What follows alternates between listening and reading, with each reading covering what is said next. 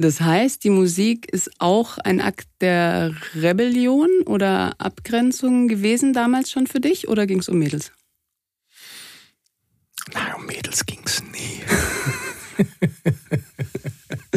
es ging nie um die Mädchen. Natürlich ging es um Mädels, aber natürlich ging es auch um Abgrenzung. Um Abgrenzung. Nicht, weil ich äh, wie gesagt, ich hatte eigentlich immer ein sehr gutes Verhältnis zu meinen Eltern. Ich glaube, der tiefer liegende Grund ist, dass ich, glaube ich, mein eigenes Königreich schaffen muss.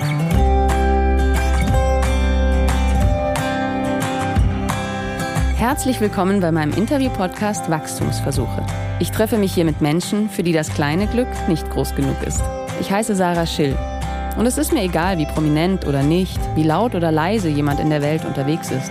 Mich berühren Menschen, die es wagen, ihr Leben zu einer wirklichen Reise zu machen, die ihre Komfortzone immer aufs Neue verlassen und für die in ihrer Zeit auf diesem Planeten Stillstand keine Option ist. Ich habe richtig Bock, mit euch in diese Geschichten einzutauchen und uns inspirieren zu lassen, weil jeder Horizont geht immer noch weiter.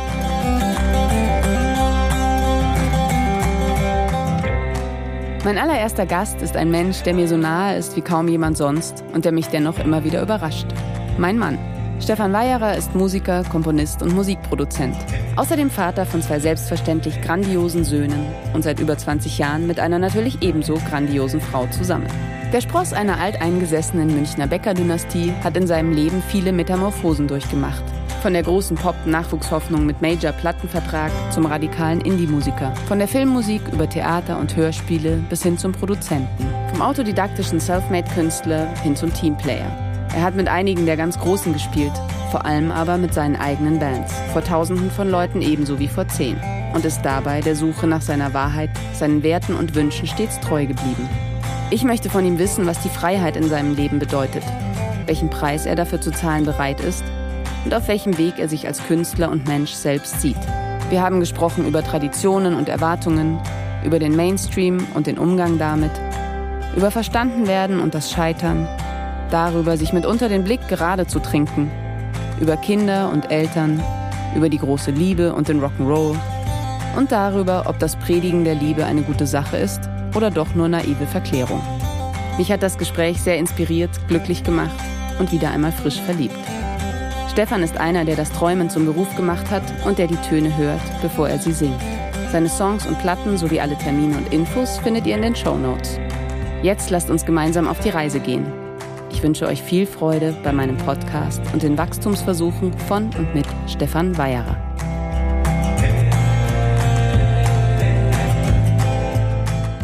Stefan. Guten Tag. Guten Tag. Kannst du backen? Mm, nein. Also wirklich nicht gut. Das liegt daran, dass äh, es in, den, in der Bäckerei meiner Eltern also war meine Backkunst reduziert darauf, dass ich den fertigen Mürbeteig genommen habe und habe ihn dann schön dekoriert und dann in den Ofen geschoben. Deshalb kann ich, bin mehr so der Dekorationstyp, wenn es ums Backen geht. Also deine Eltern hatten eine Bäckerei, haben eine Bäckerei? Ähm, arbeiten immer noch dabei, haben sie inzwischen übergeben. Mhm. Und was hast du mit dieser Bäckerei? Hast du da was zu tun? Erzähl doch mal. Ich habe gelesen, dass, ähm, oder ich weiß das natürlich auch, ähm, dass äh, du aus einer Bäckereidynastie kommst. Ja, ich komme tatsächlich aus einer Bäckereidynastie. Also das ist schon in der, also mein Urgroßvater hatte eine Bäckerei damals in Trostberg, das ist im Chiemgau. Daraus entsprang dann mein Großvater, der ist dann irgendwann nach München gegangen und hat da ein weiteres Haus aufgemacht oder da sein, seine Bäckerei gestartet, die dann mein Vater übernommen hat, die jetzt mein ähm, Schwager übernommen hat. Und warum nicht du? Ja, ich war natürlich schon gesetzt als, als designated Nachfolger. Jetzt ist er endlich ein Bub da, weil ich habe drei ältere Schwestern. Ähm, und dann kam der Bub als vierter als viertes Kind und so war klar, der Bub übernimmt, klar, übernimmt den Betrieb. Und der Bub fand das dann auch immer ganz cool. Irgendwann fand es eine meiner Schwestern, meine älteren Schwestern auch cool und hat dann auch das Gewerbe gelernt, also hat äh, das Gewerke gelernt, also ist äh, Konditorin geworden, hat sich das eine Zeit lang überlegt. Das fand ich dann ganz gut, weil ich da war mir schon einigermaßen klar, meine Eltern denken zwar, dass ich es übernehmen werde, aber ich war schon so ein bisschen auf dem Absprung. Da war ich dann vielleicht so 15, da war ich nicht mehr so ganz sicher, 16. Aber da meine Schwester ist dann abgesprungen. Ja, und dann gab es mannigfaltige Gründe natürlich. Ich hatte dann auch eine Mehlallergie, die äh, ja, die war eben da, so dass ich äh, auch nicht lange in diesem, in diesem, in dieser Backstube sein konnte, ohne da so richtig Asthma zu bekommen. Ähm, ja, das war definitiv ein Grund. Man hätte auch Entstäubungsanlagen wahrscheinlich einbauen können. Aber äh, für mich war dann irgendwann mal mit, ja, irgendwann mal relativ spät war mir klar mit 18, dass ich Musiker werden will. Wie das kam ich, das? Das ist. In allererster Linie kam das dadurch, dass es eigentlich klar war, dass ich den Betrieb übernehmen sollte. Ähm, und dann brauchte ich eine Alternative, und zwar eine schnelle Alternative, weil nur meinem Vater zu sagen, ich mache das nicht, aber keine Alternative zu haben, das habe ich nicht übers Herz gebracht. Dazu liebe ich meinen Vater viel zu sehr und wir sind auch uns auch definitiv sehr eng oder waren uns waren damals auch sehr eng. Ähm, ja, und dann war es eine meiner Möglichkeiten oder meiner großen Passionen, dass ich relativ spät angefangen habe, Musik zu machen, aber dann mit wirklich äh, Inbrunst, mit, einer, mit meiner Schul Schülerband. Wie hieß die? Es gibt mehrere Namen, also die man nicht mehr. Doch, also ein, ein, ein wichtiger Name ist Max Nix. Aber die allererste Band, die wir gemacht haben, hieß Wild and Handmade. Und wir waren mhm. natürlich, so wow. waren wir auch wild. Alles war handmade. Das heißt, die Musik ist auch ein Akt der Rebellion oder Abgrenzung gewesen damals schon für dich oder ging es um Mädels? Nein, um Mädels ging es nie. es ging nie um die Mädchen. Natürlich ging es um Mädels, aber natürlich ging es auch um Abgrenzung. Um Abgrenzung. Nicht, weil ich äh, wie gesagt, ich hatte eigentlich immer ein sehr gutes Verhältnis zu meinen Eltern. Ich glaube, der tiefer liegende Grund ist, dass ich, glaube ich, mein eigenes Königreich schaffen muss. Weil meine Eltern zum Beispiel Musiker gewesen wären, hätte ich es, glaube ich, schwieriger gehabt. Weil dann, weiß ich nicht, wenn, äh, dann hätte ich vielleicht dann wäre ich auch Musiker wahrscheinlich geworden, aber hätte dann was ganz anderes gemacht. Also wenn sie klassische Musiker gewesen wären, meine Eltern, hätte ich nur in Punkbands gespielt. Also damit ich irgendein, irgendwas Eigenes, ich komme aus einer wirklich starken, traditionellen Familie, habe mich immer so als als, als, als Prinz gefühlt. Aber ähm, ich glaube, ich musste einfach mein eigenes Königreich bauen. Darum geht's, glaube ich. Mhm. Glaubst du, das hat in erster Linie jetzt mit, mit der Traditionsfamilie zu tun oder ist das auch Teil deines Wesens, so dieser Freiheitsdrang und das, das, der Individualismus? Ähm, oder ist das so geworden aufgrund so der Prägung? Ich glaube, es hat äh, natürlich was mit Freiheitsdrang zu tun. Die Prägung auch. Also ich bin das, glaube ich, das begleitet mich lange mein Leben, dass ich so hin und her gerissen bin zwischen dem zwischen dem totalen Freiheitswahn und dem der nur überleben können, wenn ich alles genauso tun kann, wie ich das will. Sonst, das ist furchtbar. Ich weiß nicht, warum das so ist, was das in mir genau ist. Ich komme der Sache näher. Aber es ist wirklich so ein Drang in mir. Es macht mich unglücklich, ähm, zu viel andere Bedürfnisse zu erfüllen.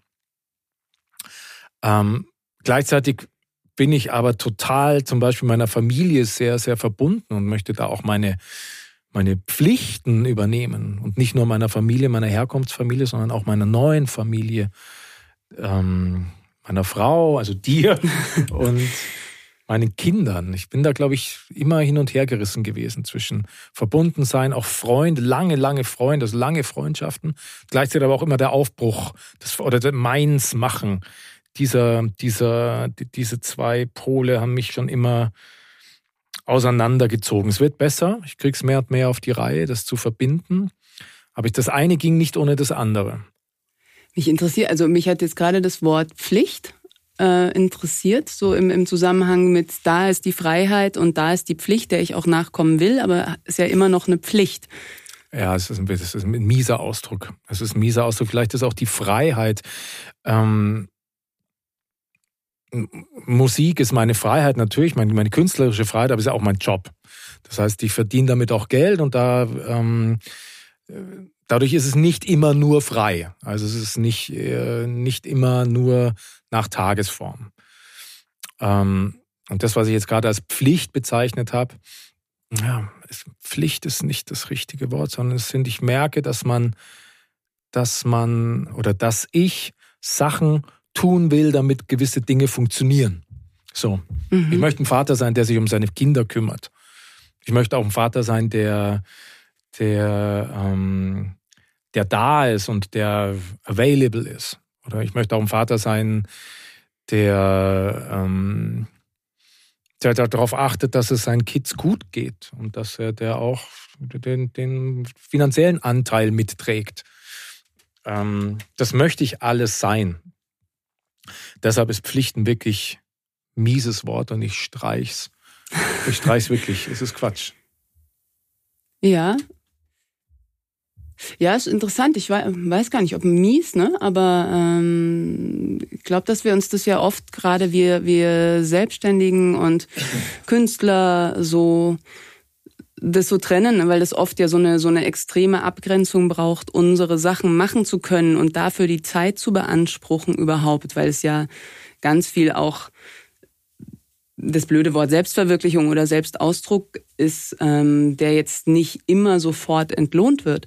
Und ich finde das wirklich eine Herausforderung zu sagen, so ähm, das andere dennoch genauso als was Schönes zu sehen, weil diese Abgrenzung oft dem, dem, den Notwendigkeiten des Alltags so einen Pflichtcharakter tatsächlich gibt. Weil du meinst, es überhaupt schwer also schwer darstellbar ist. Warum muss man sich denn selbst verwirklichen? Warum muss man das denn tun? Da ja, gibt doch einem niemand Geld dafür, also äh, geh doch zu deinen Kids, das ist doch schön. Oder meinst du das? Oder? Ja, ja, Selbstverwirklichung ist es ja auch nicht nur, sondern es ist ja, wie du sagst, es ist ein Beruf, es ist, wir verdienen ja damit auch Geld, ne? Klar, aber die, ähm, die Intuition oder die, die Inspiration kommt schon aus diesem aus, aus einem Drang heraus. Also das ist dann, glaube ich, so, das würde man, glaube ich, schon weitestgehend als Selbstverwirklichung oder als die Verwirklichung eines inneren Dranges schon bezeichnen. Selbstverwirklichung ist ein abge, abgehalftertes Wort, mhm. aber es ist, trifft es schon, glaube ich.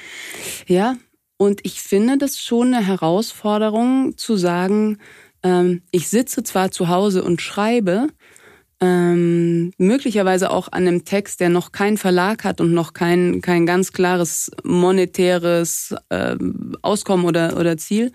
Ähm, und ich finde, diesen Raum zu verteidigen und zu sagen, das ist unsere Arbeit, das ist eine Herausforderung. Und da, ob auch daraus so dieses, dieses Wort Pflicht vielleicht kommt. Vielleicht reite ich da jetzt auch ein bisschen drauf rum, ne? Aber, aber ich, ich finde es schon interessant, wie, wie das immer wieder so ein bisschen dieses Gefühl doch gibt, als wäre das so die wahre Freiheit, ne? Dieses mhm. künstlerische Gestalten, was ja auch ganz viele Zwänge oder, oder Notwendigkeiten mit sich bringt. Aber auch natürlich ganz viele Freiheiten. Ganz viele Freiheiten genau, und, und halt ganz viele Erfüllungen, ne? Was, was ja die Familie auch tut. Ich meine, das Künstlersein an sich ist, glaube ich, und das ähm, äh, kommt vielleicht, oder ist dem geschuldet, woher ich komme es war immer für mich schwer zu erklären. Viele Leute, mit denen, die auch in meinem Umfeld, nehmen das halt so hin. Oder sie verstehen das dann, wenn ich ein Konzert mache, wenn da Leute kommen und dafür zahlen, dann verstehen sie, glaube ich, das Konstrukt, worum es da geht. So den Job da dran, aber dieses eigentliche, warum ich das eigentlich mache, ich glaube, so richtig verstehen tun das sehr, sehr wenig Leute. Aber fragen die nach? Hm, ich glaube, vielleicht haben die mal nachgefragt und ich konnte es nicht erklären. Vielleicht haben sie aufgehört nachzufragen, weil ich es irgendwann nicht mehr erklärt habe. Im Moment fragen wenige Leute nach. Du fragst viel. Mhm. Ähm, meine Kinder fragen manchmal tatsächlich.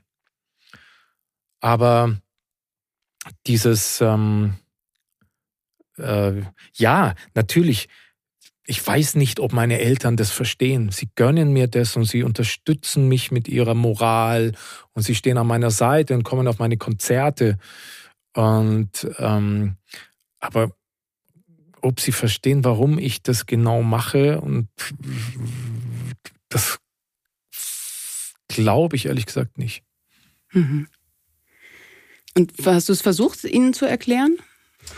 Nein, ich glaube, wir haben, wir hatten lange Zeit so, weil das damals, um da nochmal drauf zurückzukommen, meine Eltern schon sehr getroffen hat, auch meine Großmutter, die damals noch gelebt hat. Ja, beschreib mal, also wie, wie war das? Du bist einfach hingegangen, hast gesagt, Papa, ich werde Musiker, oder wie war das? Ja, tatsächlich, es war irgendwann mal so. Ich habe das, ich habe es rausgezögert, lange. Ich habe rausgezögert. Ich hatte, ich habe Zivildienst gemacht und äh, am Ende dieses Zivildienstes ich, kam ich dann damit raus und habe meinem Vater gesagt, ja, ich äh, werde die Bäckerei nicht übernehmen, ich muss Musiker werden. Und das war natürlich erstmal so, weil ich auch noch nicht lang so intensiv Musik gemacht hatte. Ich hatte als Kind mal zwei Jahre Gitarrenunterricht und beim Zuhause immer musiziert, aber so, dass ich richtig so eine Band hatte und so, das war noch nicht lang. Das war seitdem ich, glaube ich, dann 16 oder so war. Ähm, und das war schon so vor den Kopf gestoßen und das hat ihn getroffen. Er hat ähm, es gab dann noch einige Versuche meiner Eltern oder auch meiner Großmutter, äh, die dich doch wieder einzufangen. Mich einzufangen. Ich hatte Gespräche, Audienzen mit dem Bruder meiner Großmutter, mit meinem Onkel Franz. Das habe ich ja noch nie gehört. Dann hat er so ein Gespräch mit mir geführt, so hat versucht auf mich einzuwirken, ganz sehr sehr nett und war aber auch verzweifelt, ob meine Dickköpfigkeit, weil es äh, je mehr das von außen kam, desto mehr sie es, je mehr sie es probiert haben, desto mehr habe ich äh, wurde mir klar, nein, ich, das ist genau das mache ich. Das hat es mir eigentlich leichter gemacht, mich selbst für sowas Unsicheres vermeintlich zu entscheiden. Weil ich wusste das dann, dann kam eine gute Freundin meiner Eltern, die war Steuerberaterin und hat mir das dann nochmal aus der finanziellen Sicht erklärt in der, in der Küche meiner Eltern. Äh, warum man das kann man doch als Hobby machen und ähm, wie will man denn da und so weiter. Und je mehr das kam, desto dickköpfiger wurde ich eigentlich in der Zeit und hab, wurde, war mir klar, okay, das ist genau das, was ich machen will. so war das. Das heißt, du konntest dann aber da auch nie zurück oder hast du mal gezweifelt?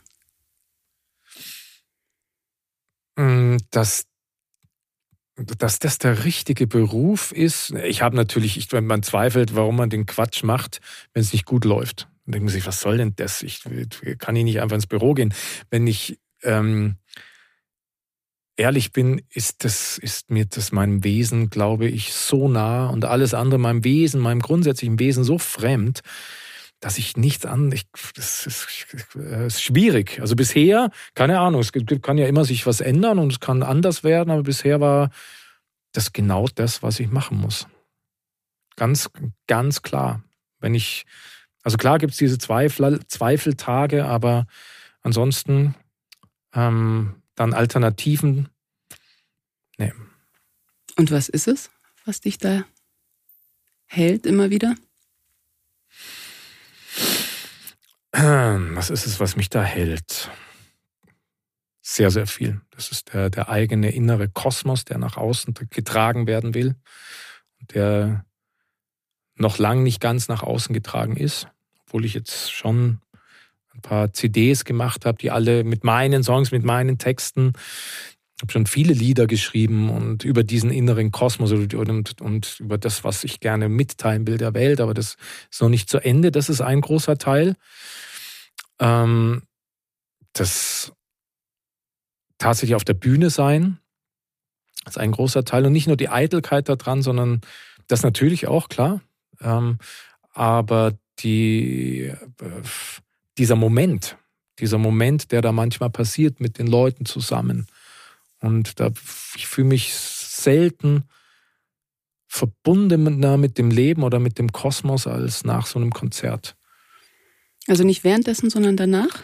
Währenddessen bin ich, da denke ich nicht so darüber nach, da bin ich busy mit Spielen, da bin ich busy mit Moderieren, da ist es, da läuft es sehr, sehr konzentriert. So eine Show läuft extrem konzentriert und äh, da gibt es eigentlich wenig. Es gibt die Genussmomente manchmal, aber nicht so viel. Das ist dann eher, wenn ich begleite und jemand anderes ein Solo spielt und dann kann ich mich manchmal, dann gibt es so diesen Genussmoment. Aber eigentlich danach, der Tag danach oder der, der, der, die Momente danach, da bin ich, da weiß ich, das ist richtig. Das ist richtig. Wenn es gut lief. Wenn äh, es nicht gut lief, dann ist es auch das Schlimmste, was es gibt. Mhm. Die Musik an sich, das Gitarre spielen auch, das immer wieder neu lernen, das immer wieder sich entfalten, einfach so einen Beruf zu haben, wo Entfaltung praktisch äh, der Kern der Sache ist. So einen Beruf brauche ich. Es macht mir unglaublichen Spaß zu kreieren. Es macht mich, ich weiß gar nicht, woher das kommt, aber es macht mir, es ist eine solche Befriedigung für mich, einen Tisch schön zu decken oder einen Raum zu gestalten. Ja, das kannst du aber auch echt gut.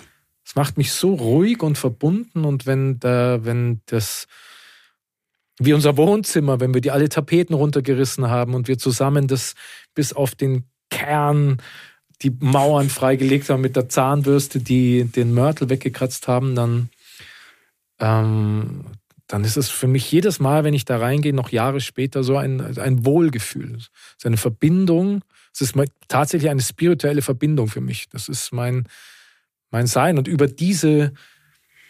Eine spirituelle Verbindung zum Wohnzimmer? Oder zu, ist, zu dem meine, Kreieren, zu dem also Kreationsprozess? Also, das Kreieren ist für mich äh, ein, ein, ein, ein spiritueller Vorgang. Also ich kämpfe auch natürlich, klar, viel, viel Kämpfe, unglaubliche Selbstzweifel, das Hadern.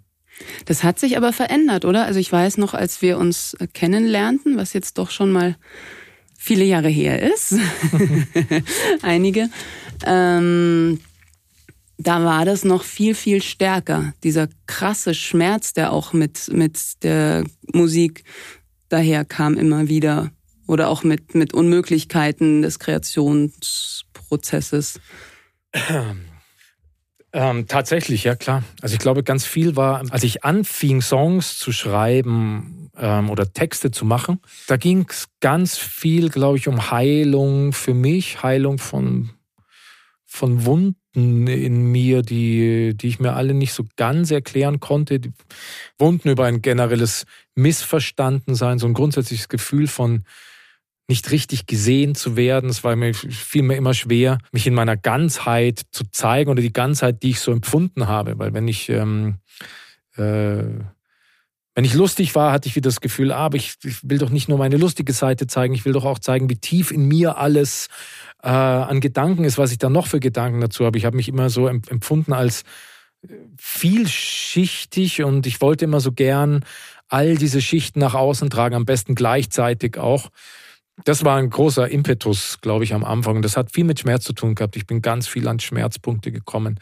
so einen Song zu schreiben. Ich habe viele Fässer für mich aufgemacht und lange Zeit war, glaube ich, das auch äh, meine Empfindung zu einem guten Song war der Schmerz in einem Song. Das war das, das was mich am meisten interessiert hat, auch bei anderen Künstlern.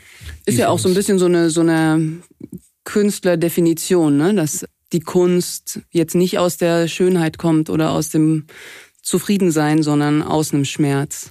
Aus dem Schmerz, aus der Verzweiflung, aus, aus der, aus der, ich glaube, ich war auch so mit Anfang 20 lange Zeit, ich glaube, ich war so schon auch so grenzdepressiv, hatte viele sehr, sehr dunkle Momente mit mir selbst auch. Oder auch noch schlimmer, nicht mit mir selbst, sondern inmitten der anderen, weil ich war auch immer jemand, der viel gerne mit vielen Leuten war und auch gesellig, extrem gesellig. Ähm, sehr dionysisch gesellig auch und ich habe viel wahnsinnig gern immer viel gefeiert. Aber ich habe mich oft inmitten dieser Gesellschaft auch oft nicht gesehen und ganz allein gefühlt. Auch in Liebesbeziehungen auch äh, empfand ich es als am schlimmsten, jemandem so nah zu sein und doch so fern.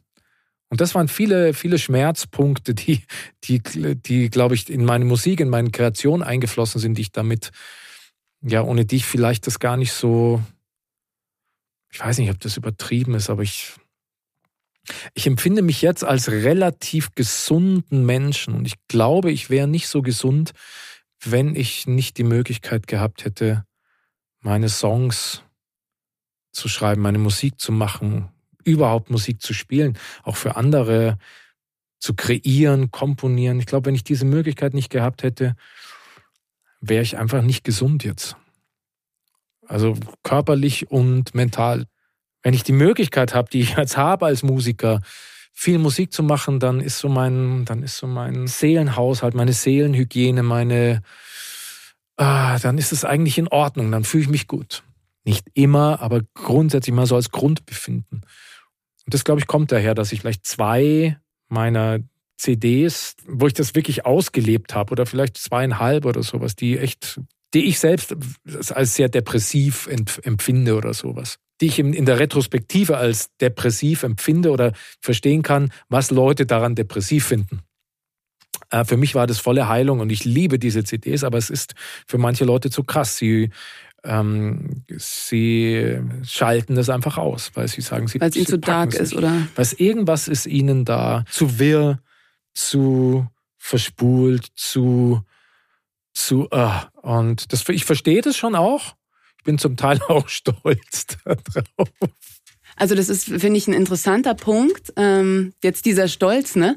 Weil äh, weil das ja auch so diesem, diesem Individualitätsgedanken so entspricht und einerseits so einen Schmerz darüber zu haben, unverstanden zu sein und andererseits aber auch vielleicht mit so einem gewissen Stolz die eigene Komplexität oder Unverstanden, Unverständlichkeit zu betrachten.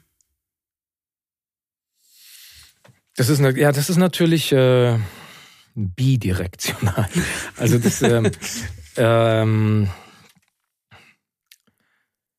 Natürlich, ein, ein, ich denke, ein Grundmuster in meinem Leben war viel, dass ich bisher, dass ich viel von mir selbst dachte, dass es Dinge gibt, die ich schwer erklären kann, die dann so eine Komplexität haben. Vielleicht ist es auch unglaublich äh, äh selbstverliebt und narzisstisch. Das kann natürlich auch total sein. Für mich fühlt es sich nicht so an, aber ich habe das Gefühl, es gibt es gibt eine Komplexität, die mich schmerzt, weil ich sie nicht ausdrücken kann.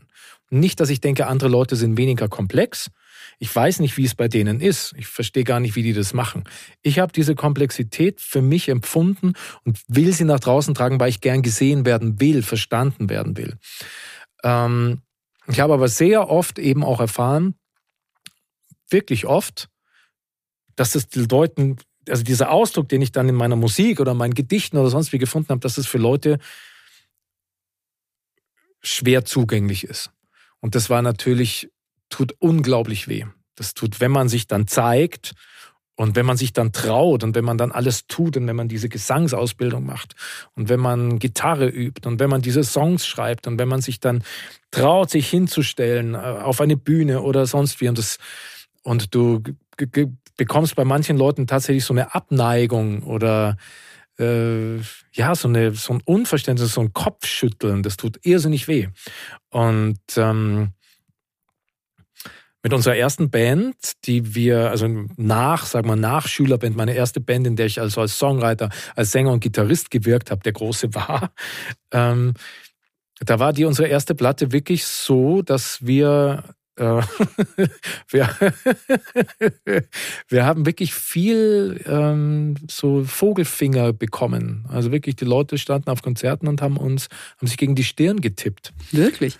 Ja, ja, es war wirklich. Ähm, Auch Leute, die ihr kanntet? Leute, die wir kannten, die haben viele Leute, die haben sich das, die haben das nicht, haben sich das nicht getraut, aber viele standen wirklich da und hatten es schwer, das Konzert zu überstehen. Es war wirklich für viele Leute schlimm. Gerade für Freunde, die da bleiben mussten. es gab natürlich auch viele, die es mega geil fanden.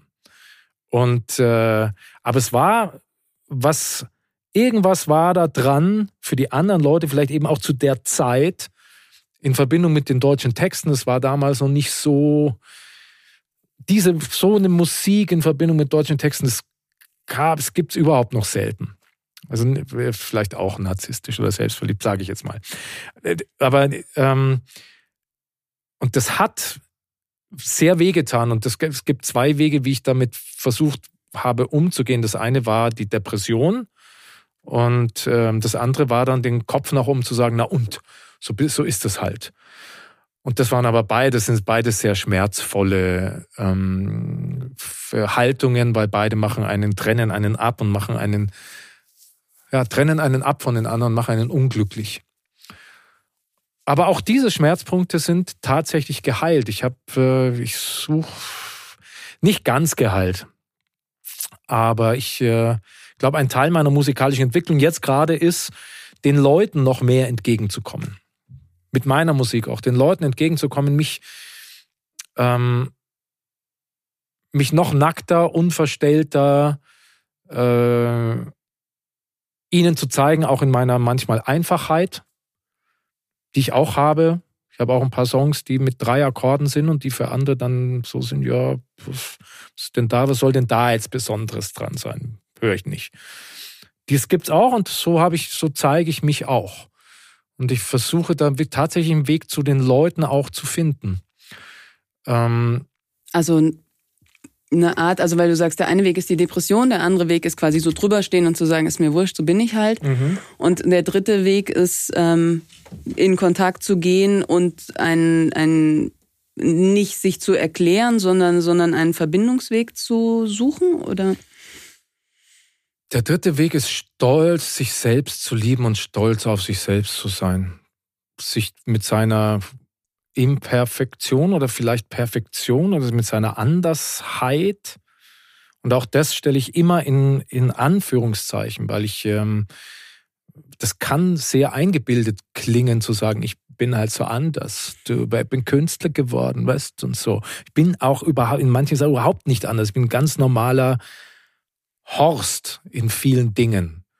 In manchen Sachen eben nicht. Und das ist das, was ich als anders sein empfinde und mich in dieser Andersheit zu lieben und zu akzeptieren und die dann auch immer mehr unverstellt nach außen zu bringen, mich das zu trauen, das ist, glaube ich, der Weg. Aber auch die, das beginnt mit der Selbstliebe und ich glaube, das ist mein neues Projekt seit ein paar Jahren, dass der Stevie sich anfängt, wirklich selbst zu lieben und zu akzeptieren. Und wie macht er das? Ah, indem er sich das ganz oft sagt, indem er angefangen hat, so Bücher zu lesen, die du auf dem Klo hast liegen lassen. so komme ich. Die ESO-Bücher meiner Frau. Die ESO-Bücher meiner Frau, ja, tatsächlich, über diese Bücher ähm, eigentlich hat es angefangen mit dem Buch Jetzt von Eckhard Tolle, oder? Das dir der Michi gegeben hat, ein Kumpel von dir. Genau, ganz einer meiner längsten, besten Freunde. Der Michi. Ähm, der hat ein Buch von einem Jetztzeitphilosophen oder Lehrer, spirituellen Lehrer, Eckhart Tolle, gelesen und hat mir das gegeben und das hat mich vollkommen weggeflasht und ich glaube tatsächlich, das war ein Wendepunkt in meiner in meiner Befindlichkeit. Um es zusammenzufassen, es geht ums Jetzt. Das ist das Einzige, was zählt. Das klingt so abgedroschen. Ähm, es gibt auch inzwischen viele Lieder darüber. Gute und nicht so gute, aber es ist egal. Das Einzige, was zählt, ist der Moment. Alles andere ist Fiktion. Die Zukunft ist Fiktion und auch die Vergangenheit ist eine Interpretation von etwas, was nicht mehr existiert.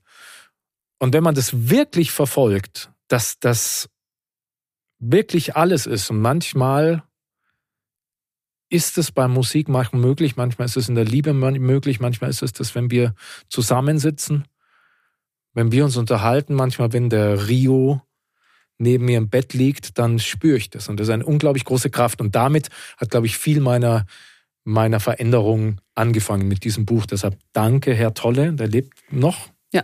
Das ist ein älterer Herr inzwischen und teacht auch auf YouTube und so. Ist interessant, weil ähm, eine Sache, die ich bei dir ja sehr viel sehe und auch noch mal in Interviews jetzt gelesen habe und so, ist, ist so diese große Abneigung gegen Gurus und Lehrer aller Art.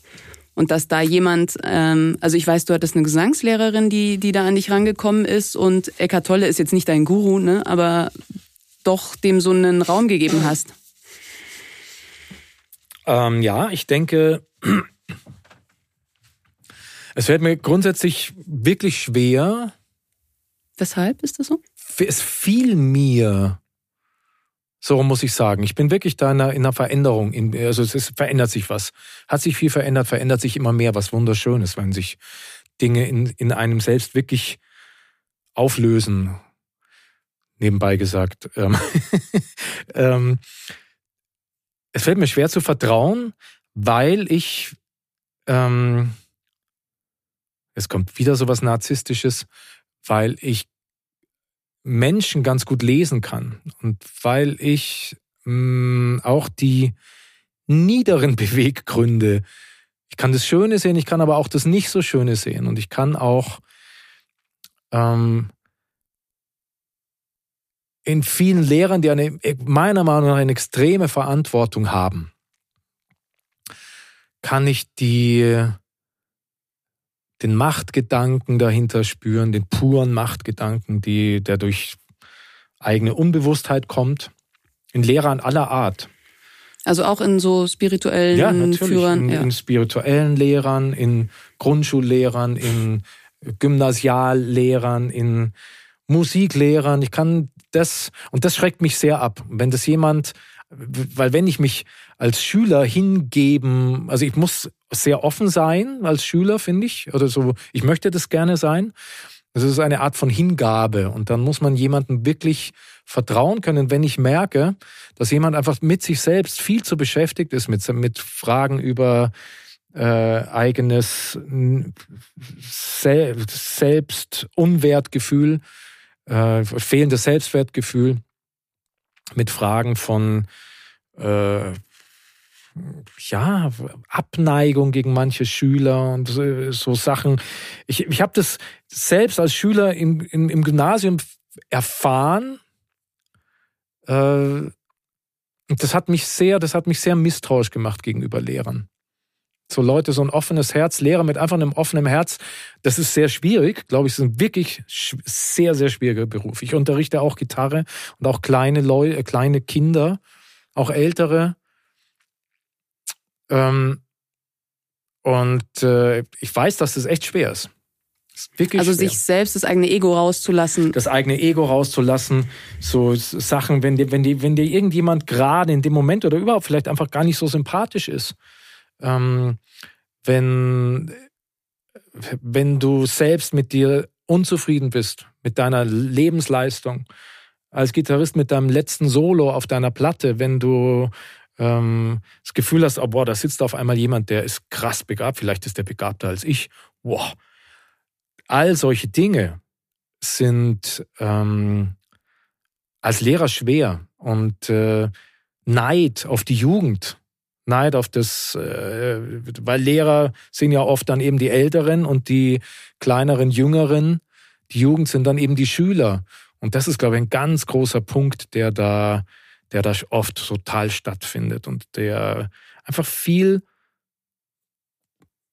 viel unnütze Schwingung in diese Welt bringt. Die ist überflüssig. Und deshalb, lange Rede, kurzer Sinn, vertraue ich sehr wenig Lehrern, ganz selten. Und du bist auch bei dem Buch geblieben, das heißt, du hast dann nicht äh, dir noch Talks von ihm angehört oder bist dem ich dann hab, weitergefolgt? Also doch, ich habe mir Talks von ihm angehört. Das, äh, ähm, ich finde ihn besser als jemand, der schreibt, weil er ist jetzt nicht so, und das ist ja, glaube ich, auch genau das, was ich an ihm mag. Er ist kein so ein Prediger. Ich mag, glaube ich, und das ist noch ein Punkt. Ich glaube, das ist noch ein Punkt. Es geht auch um dieses Predigen wie viel Schlimmes wurde mit großer Inbrunst gepredigt wie viel arme Menschen haben das geglaubt und wie viel unglaublich Schreckliches ist deshalb geschehen. Deshalb habe ich ein natürliches Misstrauen gegenüber Predigern und Lehrern. Und ich sehe gerade, wir sitzen hier in einem schönen Studio, auf das ich nachher nochmal zu sprechen komme. Mhm. Da hängt aber Jesus am Lautsprecher zum Thema. Ein kleines Bild. Ja, nur mal. ähm, ja, alle, alle, die hier reinkommen, die denken, das ist, äh, wie heißt die Wurst? Die, die, die, die Frau, äh, Conchita. Conchita Wurst. denken, oh hey, warum hast du Conchita Wurst da hängen? äh, äh, ja, ich finde, Conchita Wurst sieht super aus und sieht irgendwie auch so ein bisschen aus wie so ein klassisches Jesus-Bild eigentlich. Das mhm. ist jetzt, weiß ich seitdem.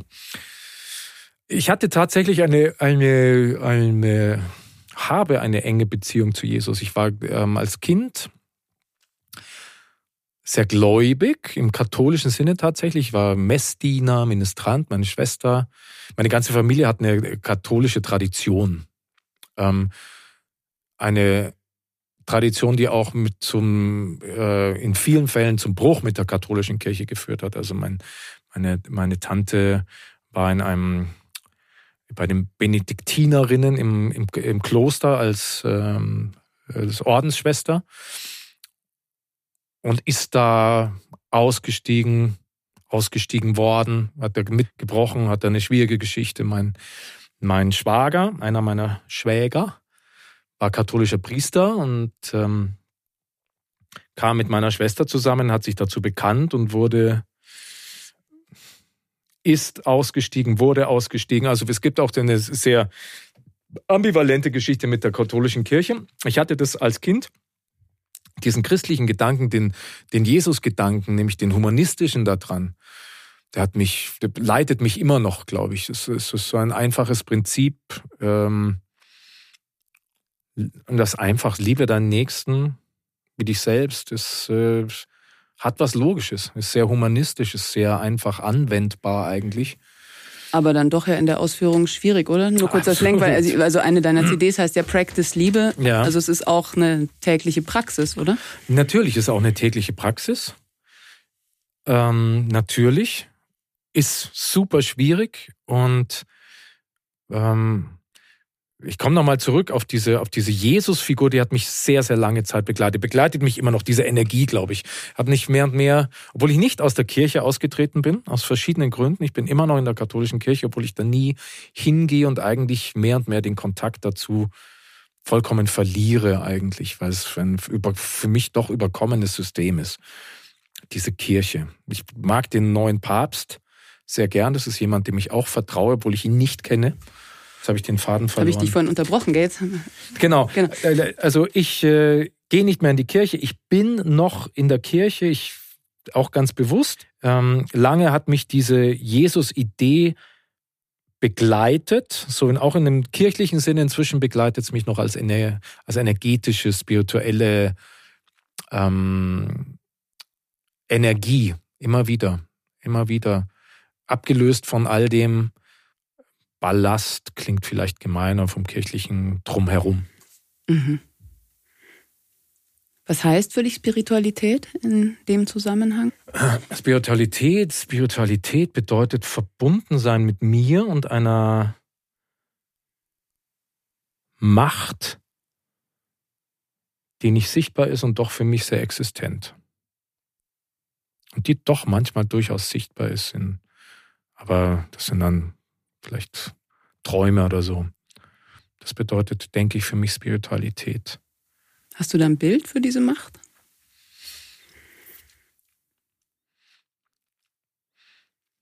Habe ich ein Bild für diese Macht? Ich kann diese Macht nur so erklären, dass wenn ich, ähm, es ist sehr persönlich jetzt, wenn ich abends, ich habe ein Ritual abends inzwischen, was, keine Ahnung, was vielleicht aussieht wie Beten. Es ist aber eigentlich nicht Beten, sondern es ist mehr so eine Meditation. Ich versuche mich so zu verbinden. Versuche mein, mein, ich spüre das körperlich. Ich kenne das seitdem ich singe, seitdem ich die klassische Gesangsausbildung habe. Ähm, verstehe ich, was eine körperliche Öffnung ist für den Atem und für, ähm, für eine Präsenz eine Präsenz außerhalb deiner selbst. Innerhalb meiner selbst und mhm. außerhalb. Es ist, glaube ich, es durchdringt uns. Mhm. ist eigentlich, Liebe ist ein Teil davon. Erzähl mal von der Gesangsausbildung. Wie bist du da mit in Berührung gekommen mit dieser Präsenz? Bevor du singst, verbindest du dich mit der Vorstellung, mit der Idee eines Tons. Ja? Und viele Komponisten wie Beethoven oder Mozart haben immer gesagt, es ist alles schon fertig geschrieben. Ich muss mich praktisch nur einklinken.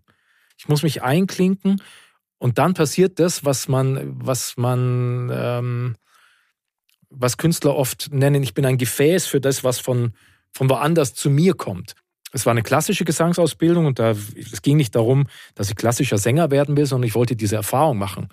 Und wenn man, wenn man Opernsänger einer gewissen Schule ansieht, Fritz Wunderlich oder so, so, so Leute, ähm, da spürt man, dass die verbunden sind und offen.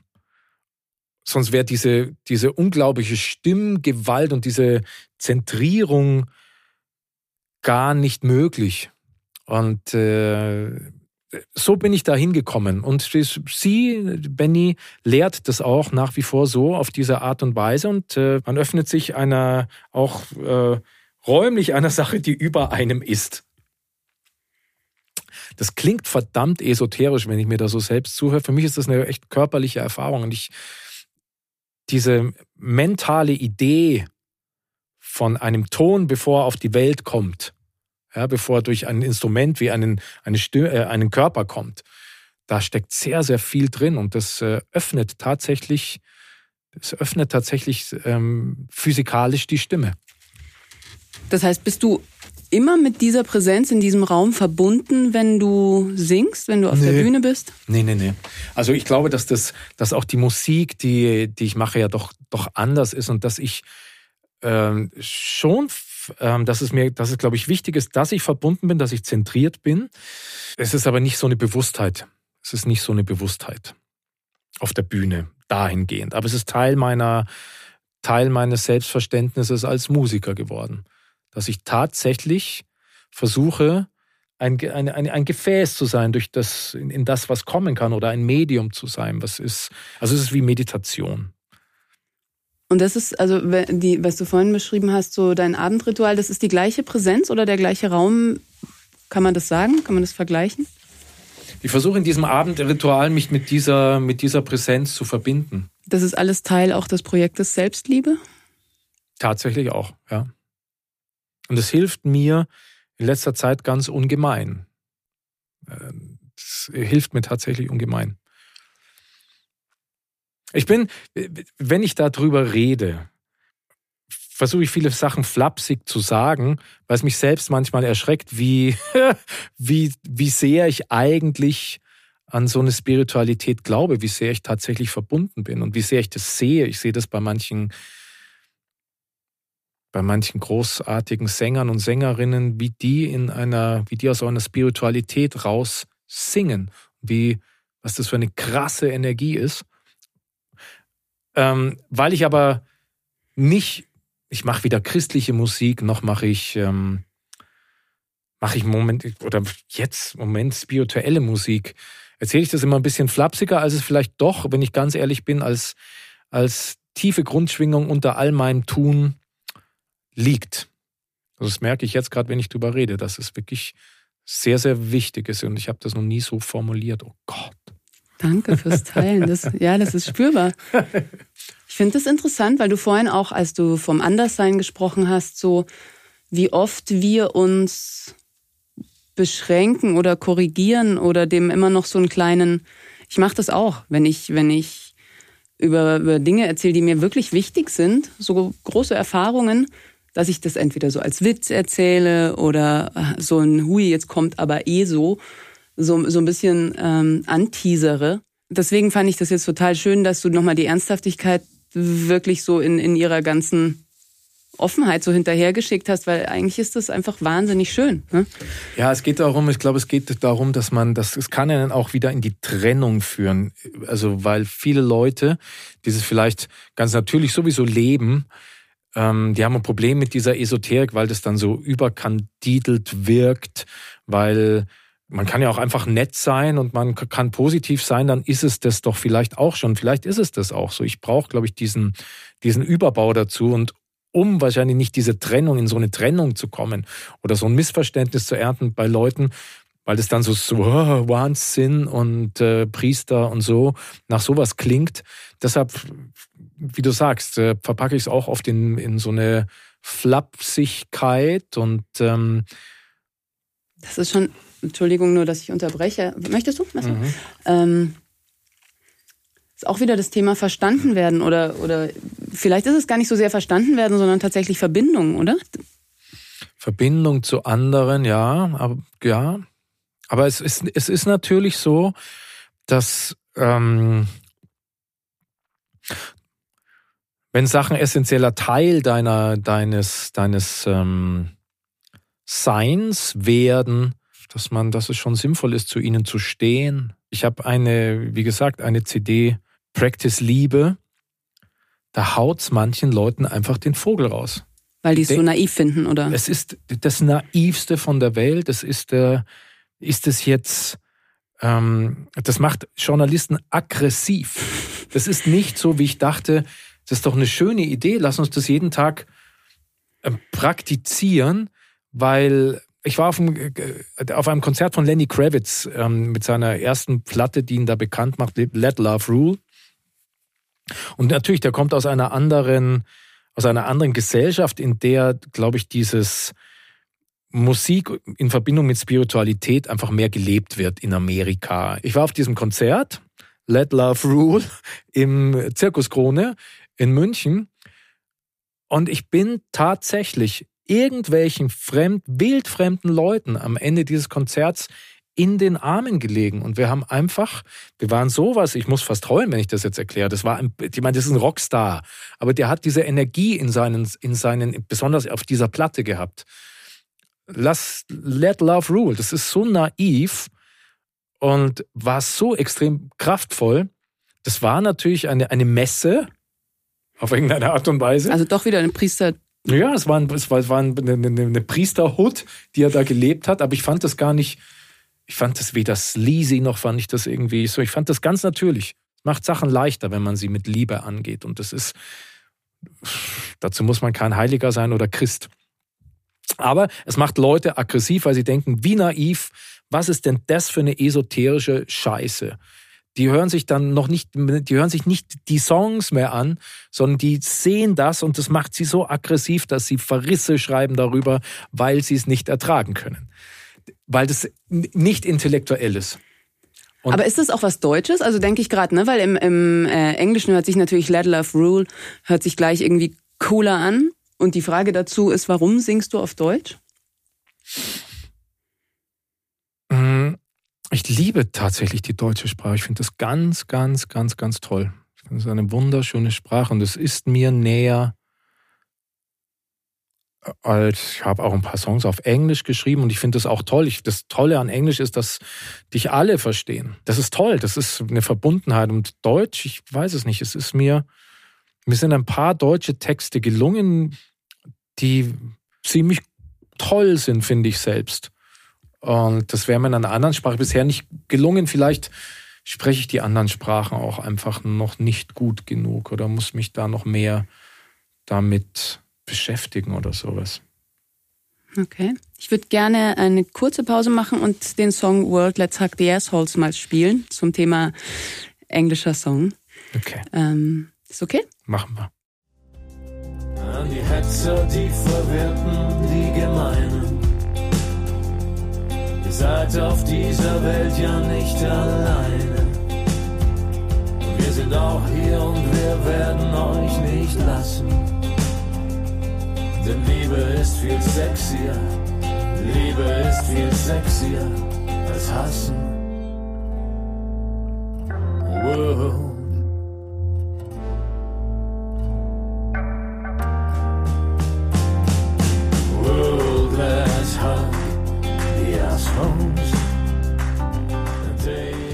Okay, also Welt, lass uns die Arschlöcher umarmen.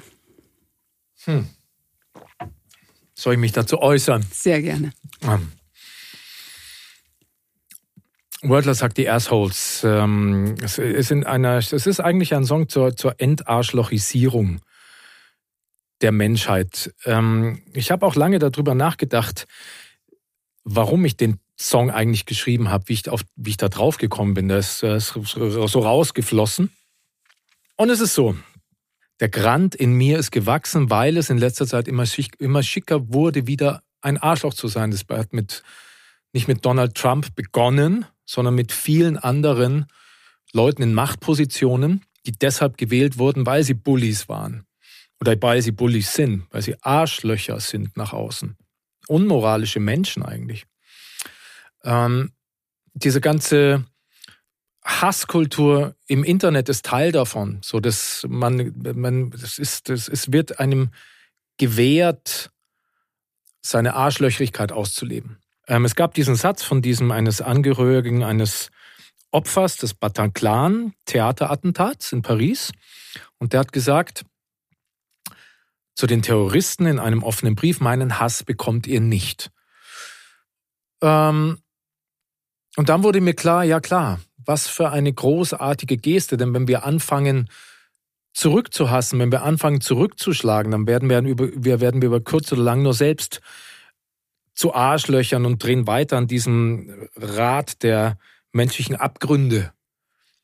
Ähm, wenn wir es aber schaffen, zu uns zu stehen, zu unserer Meinung zu stehen, zu unseren Idealen, aber nicht zurückzuschlagen, nicht zurückzuhassen, dann gibt es eine Chance, dass wir diese Welt einfach irgendwann mal entarschlochisieren, dass dieses Prinzip des Arschlochs nicht mehr so wichtig ist. Und ist es also auch wörtlich zu verstehen? Ein Menschen, der, der sich als Arschloch verhält oder unmoralisch verhält, tatsächlich einfach zu umarmen, dass, dass dann vielleicht das Arschloch in ihm verschwindet? Dieses äh, Umarmen im, im, wörtlichen Sinn bleibt vielleicht den, tatsächlich den, den Jesus dieser Welt vorbehalten. Und ich glaube auch nicht, dass das wichtig ist.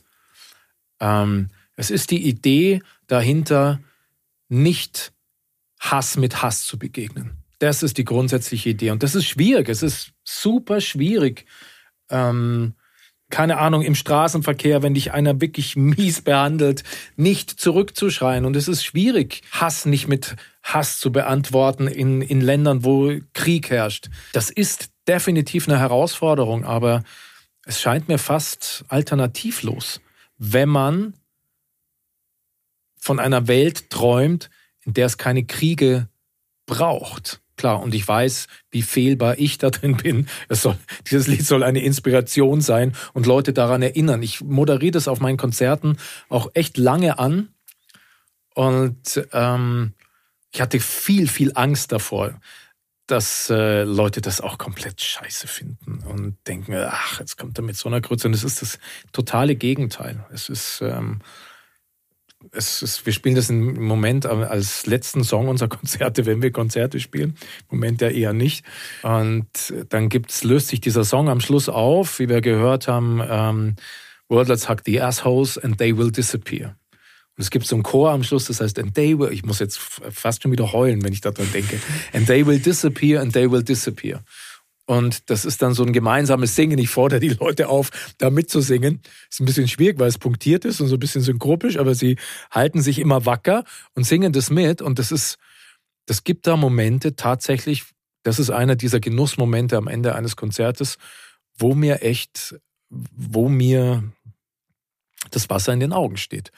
Weil ich denke, wow, ist das toll. Ist das toll. Und das verbindet, es hat was großartig Verbindendes. Das heißt, die Message kommt auch an.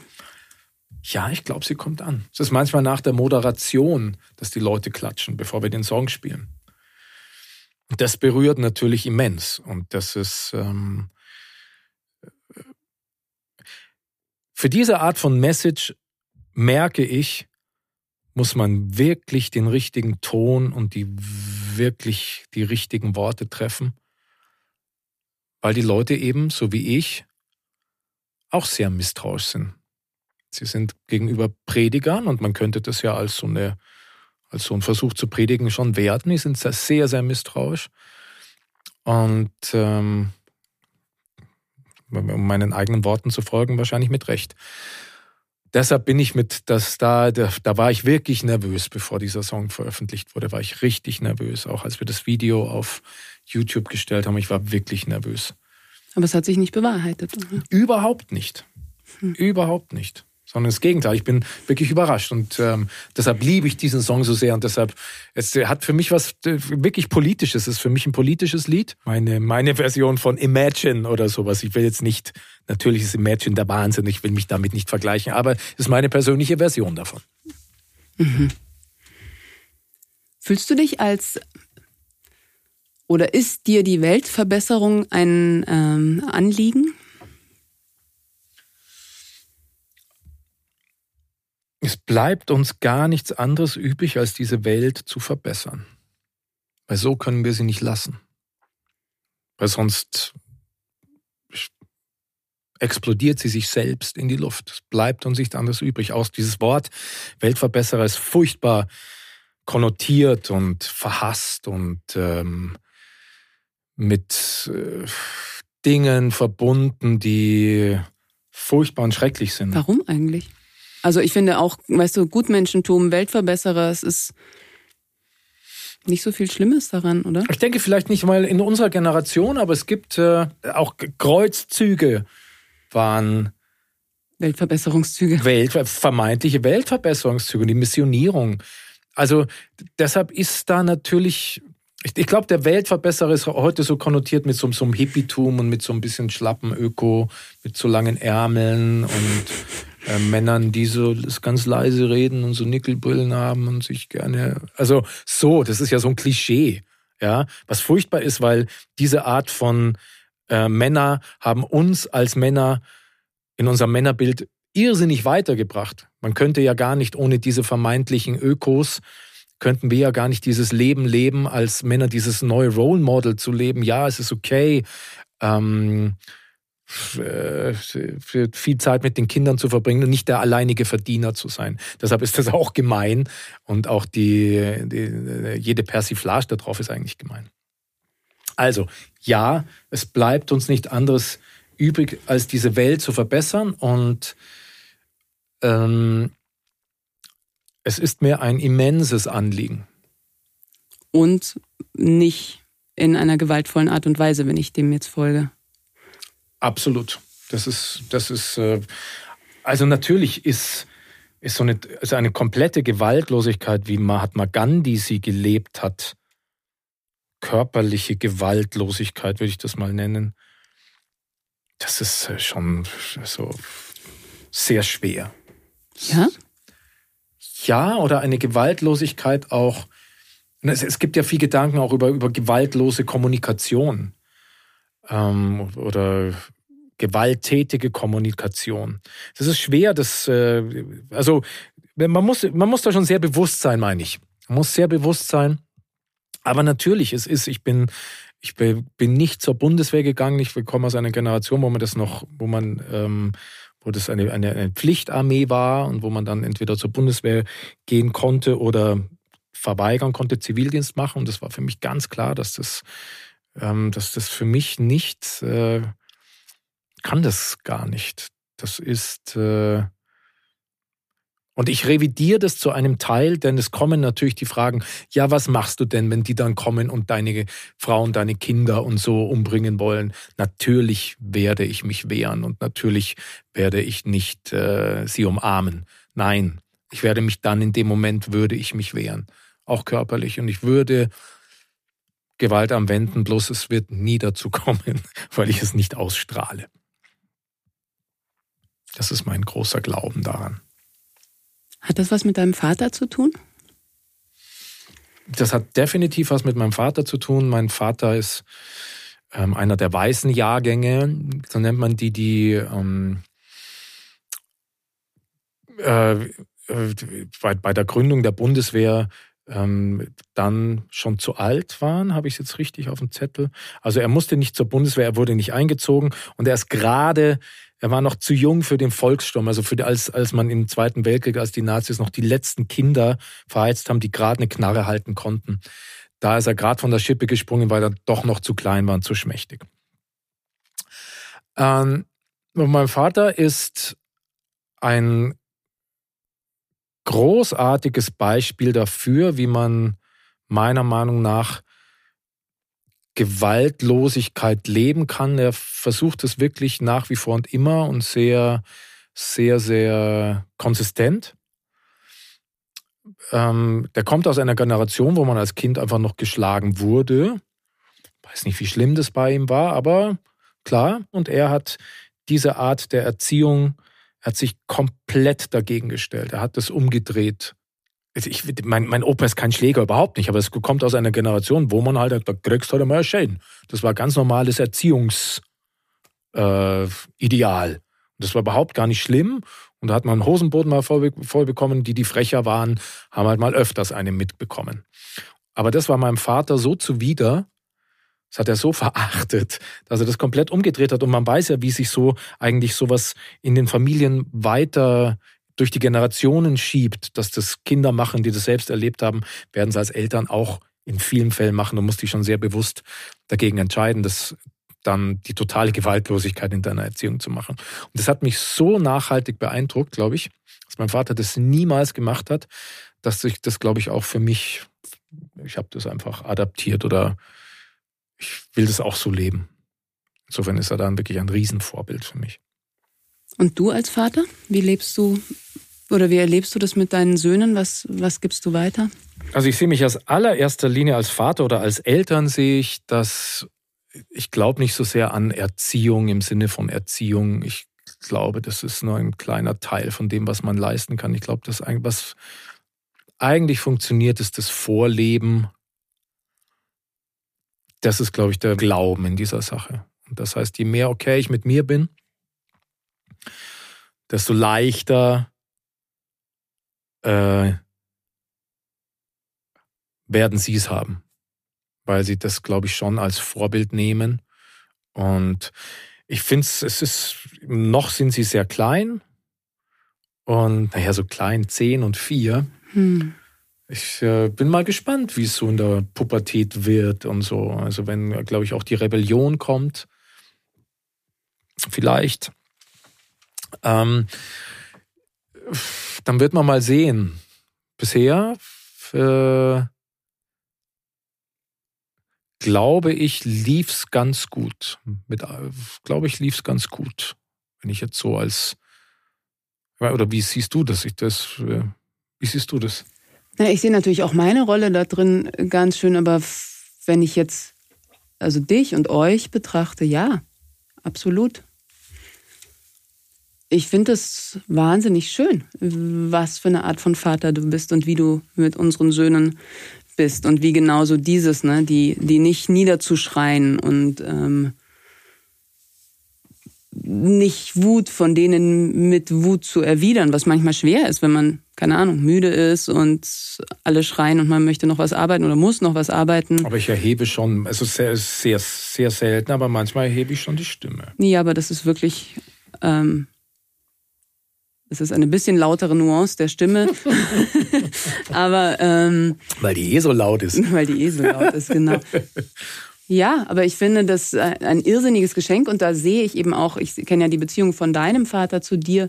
Ich sehe das schon, was das für eine für ein riesiges Geschenk ist, glaube ich, für, für einen ähm, Mann oder für einen Jungen, einen Vater zu haben, der einem so ein Role Model, so ein gutes Role Model ist, als wie du ein cooler Typ sein kannst, ne? Und dennoch verbunden, offen, liebend, ähm, präsent, ähm, was sich ja überhaupt nicht ausschließt, aber, aber vermeintlich ja doch oft ausschließt. So. Und äh, deswegen finde ich das extrem schön und habe da auch, bin natürlich auch deinem Vater total dankbar, dass er dir da so ein Vorbild war ähm, und du das so weitergeben kannst unseren Söhnen. Das ist ganz schön krass, danke. Das das schneiden wir auf keinen Fall raus. ja, erzähl mal ein bisschen von uns. Jetzt waren wir, ähm, ich möchte dich nachher auch nochmal zur Systemkritik befragen, aber jetzt, mhm. ähm, wie geht das zusammen? Rock'n'Roll und Kunst und eine über 20-jährige Beziehung, Kinder, ähm, alles, was dazugehört.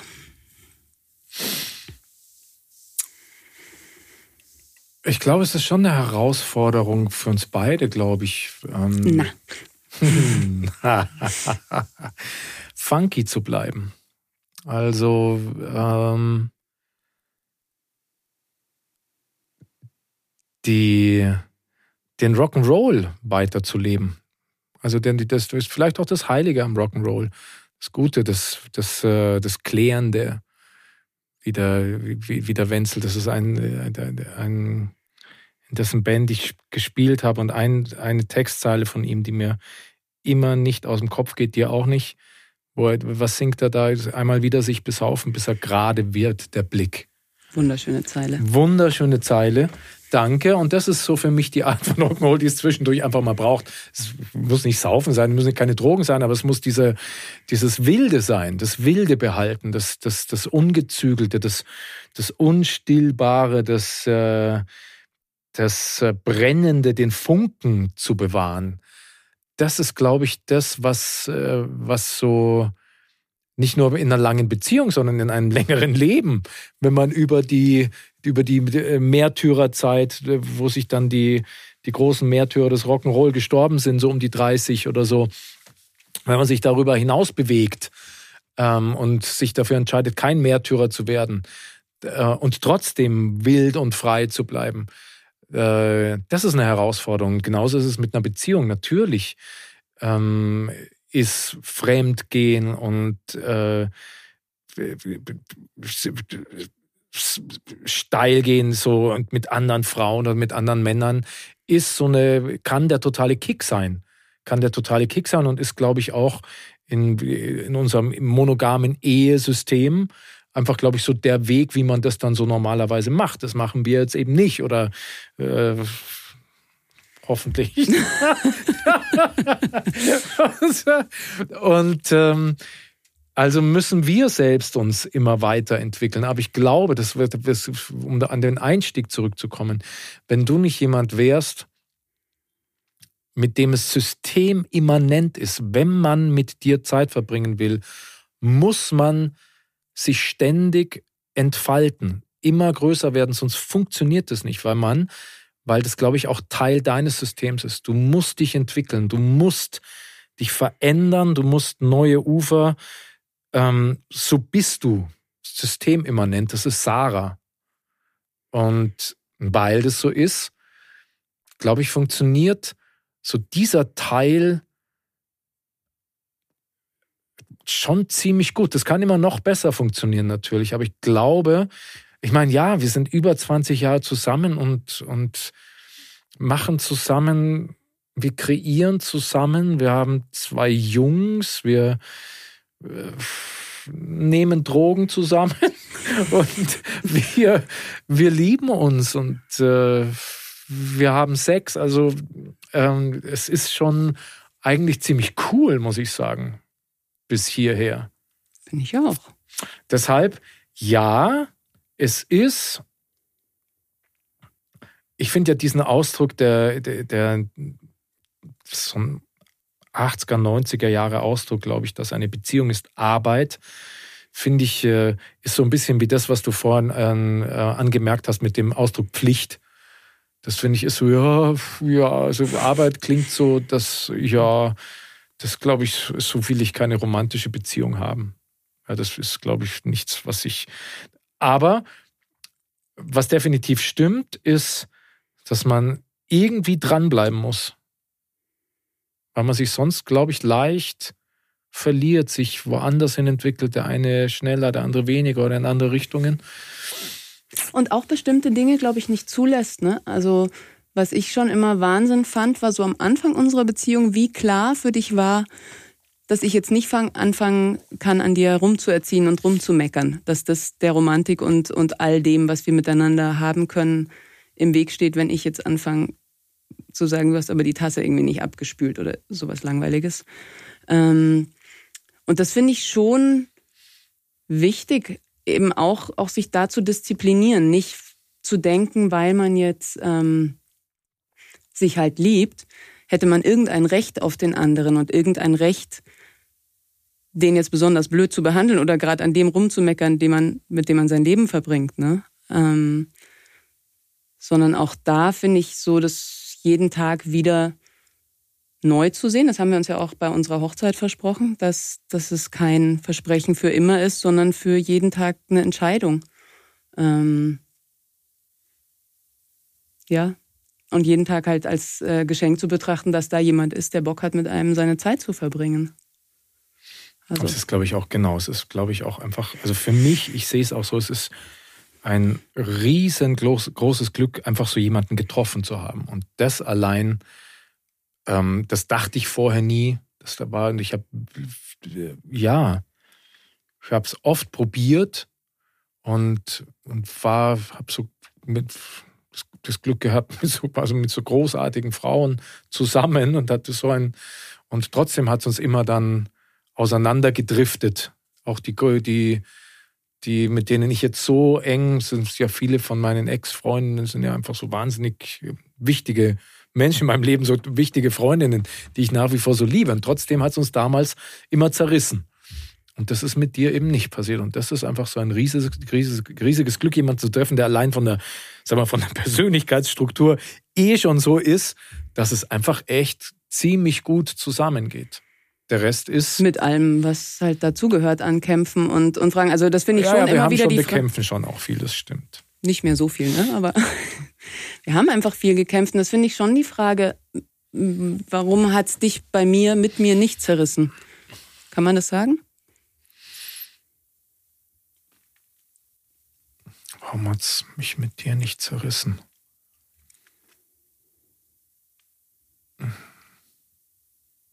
Ich glaube, es ist genau das, was ich zu Beginn zu dieser Frage gesagt habe. Und ganz viel Glück, Und natürlich, weil ich super bin. weil du unglaublich sexy bist. Ähm, zurück zur Systemrelevanz. ähm, in einem neuen Song von deinem neuen Sammelalbum mit deiner Band Kupfer, äh, der, der da heißt Steilwandkurvenstar, Mhm. ähm, äh, singst du, der Mainstream ist über die Ufer getreten und ich habe ihm Schwimmwesten gereimt. Ich habe eine irrsinnige Sauklaue. Genau, der Mainstream ist über die Ufer getreten und ich habe ihm Schwimmwesten gereimt. Was für ein schöner Satz. Ich habe, also ich muss dich da leider korrigieren, er heißt ein bisschen anders. Man versteht es wahrscheinlich nicht, weil ich so undeutlich singe. ich heißt, abgeschrieben. äh, der Mainstream ist heute über, über die Ufer getreten. Ich habe uns Schwimmwesten gereimt. Ah, siehst du, dann steht es im Internet falsch. Wirklich? Wer schreibt denn so? Wirklich, hat jetzt Ich jemand glaube, das? ja, Ah, das oder- kann, das kann gut sein. ich- ja. Ja, also das ist der Satz, das ist trotzdem nicht schlecht, oder? Der ist echt ein schöner Satz. Wie geht es zusammen, diese Mainstream-Kritik mit dem Wunsch, in äh, so einer Industrie wie der Musikindustrie zu bestehen und ähm, da auch Geld zu verdienen? Finger in die Wunde, yeah, yeah, yeah, yeah, yeah, yeah, yeah. Ähm, das ist schwierig. Ich finde das tatsächlich schwierig. Ähm, Es gibt Zeiten, in denen ich das fast nicht verbindbar finde. Und äh, also Musik als Beruf zu wählen und auch noch in der Ausprägung, wie ich das mache, nämlich dass ich äh, dass das dem, was ich am meisten Aufmerksamkeit an Kunst schenke, ja meine eigenen Songs sind und meine eigenen Bandprojekte. Und ich das ja immer weiter ans Wachsen bringe und da so viel reinfließt, ist tatsächlich schwierig, weil ja irgendwas an dem, was ich mit Musik mache, und das fällt mir ganz schwer zu sagen, ähm, hat eine Kommerzialität. Ich mache das guten Gewissens, aber tatsächlich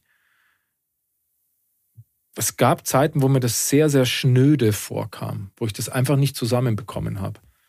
Weil ich, weil da doch viel in meinem Tun, sehr viel Idealismus dabei ist. Und der geht nicht mit Geldverdienen zusammen? Doch, doch, doch, es geht zusammen. Es geht tatsächlich zusammen. Es geht tatsächlich, ich, es ist ja bei mir auch so, wenn ich ein, eine Musik liebe, dann gebe ich dem Künstler gerne was dafür. Das, so ist es bei mir. Ich gebe dem gerne, äh, ich zahle dann gerne die Eintrittskarte. Oder ich kaufe mir gerne das Buch von Eckhart Tolle. Ich gebe das dem gerne. Und das hat, ich habe lange gebraucht, um das zu verstehen. Muss ich sagen, das ist so, dass mir das Leute ja, wenn, dass mir Leute das gerne geben. Dass es aber natürlich auch Sachen es gibt. Es gibt auch Musik, die ich schreibe und ähm, die dann, wo mir vielleicht weniger Leute gerne Geld dafür geben. Und der Mainstream, und das ist der eigentliche Knackpunkt in diesem Zitat, nämlich der Mainstream ist heute über die Ufer getreten. Ich habe uns Schwimmwesten gereimt. Meine Texte sind dazu da, um manchmal diesen Mainstream, nämlich diese, ich nenne das jetzt mal, die Fast-Foodisierung, die es eben auch in der Musik gibt und schon immer gegeben hat. Das tut mir manchmal sehr, sehr weh, wenn irgendwas kreiert wird, nur um des Erfolges willen. Es geht nicht mehr um den Inhalt, sondern es geht darum, wie ist das kommerziell verwertbar. Deshalb Fast-Foodisierung, das ist was, womit ich mir nach wie vor schwer tue. Ich, das, das, da, das kann ich, glaube ich, auch gar nicht so. Ich kann gar nicht so denken. So ist das Sachen so deshalb zu kreieren, damit sie erfolgreich sind. Sondern bei mir ist es eher so, ich finde es toll oder das, was ich heilig finde, diesen kreativen Moment, wenn man was ähm, kreiert und sich dann überlegt, okay, jetzt ist es da, okay, wie kann es raus in die Welt? Das ist vielleicht ein bisschen naiv auch, aber es scheint mir so, ist vielleicht auch so ein bisschen so ein, mein ehrenhafter Gedanke daran weil der, ja, der Mainstream macht es den Menschen einfach oft sehr, sehr leicht. Und wenn du es den Menschen sehr, sehr leicht machst in der Kunst, wenn du ihnen immer, das ist ja auch sehr, alles sehr glänzend und shiny und toll. Also dieses verkaufen sich ja die Dinge, die auch irgendwie äh, schön glänzen und gut aussehen. Aber wenn man es den Leuten zu leicht macht, auch in der Kunst, ist meine Überzeugung, ähm, wenn es zu viel Bildzeitung gibt und wenn es zu wenig FAZ gibt, hoffen wir mal, dass es wirklich so ist, oder ähm, dann, dann geht auch das Niveau so ein bisschen runter. Das heißt, und ich sehe mich eher so in der, jetzt in meinen Songs, wenn ich jetzt so ein Projekt habe wie Kupfer, ist für mich schon eine Popband. Also eine, äh, das ist Popmusik, das heißt populäre Musik auf irgendeine Art und Weise. Indie-Pop würde ich es jetzt mal nennen, aber es ist, ähm, dann sehe ich mich so in einer Position, dass ich es halt jetzt nicht ganz so einfach mache. Und dass ich es nicht ganz below mache, sondern dass es auch was dabei ist, was, was vielleicht auch ein bisschen fordert beim Zuhören.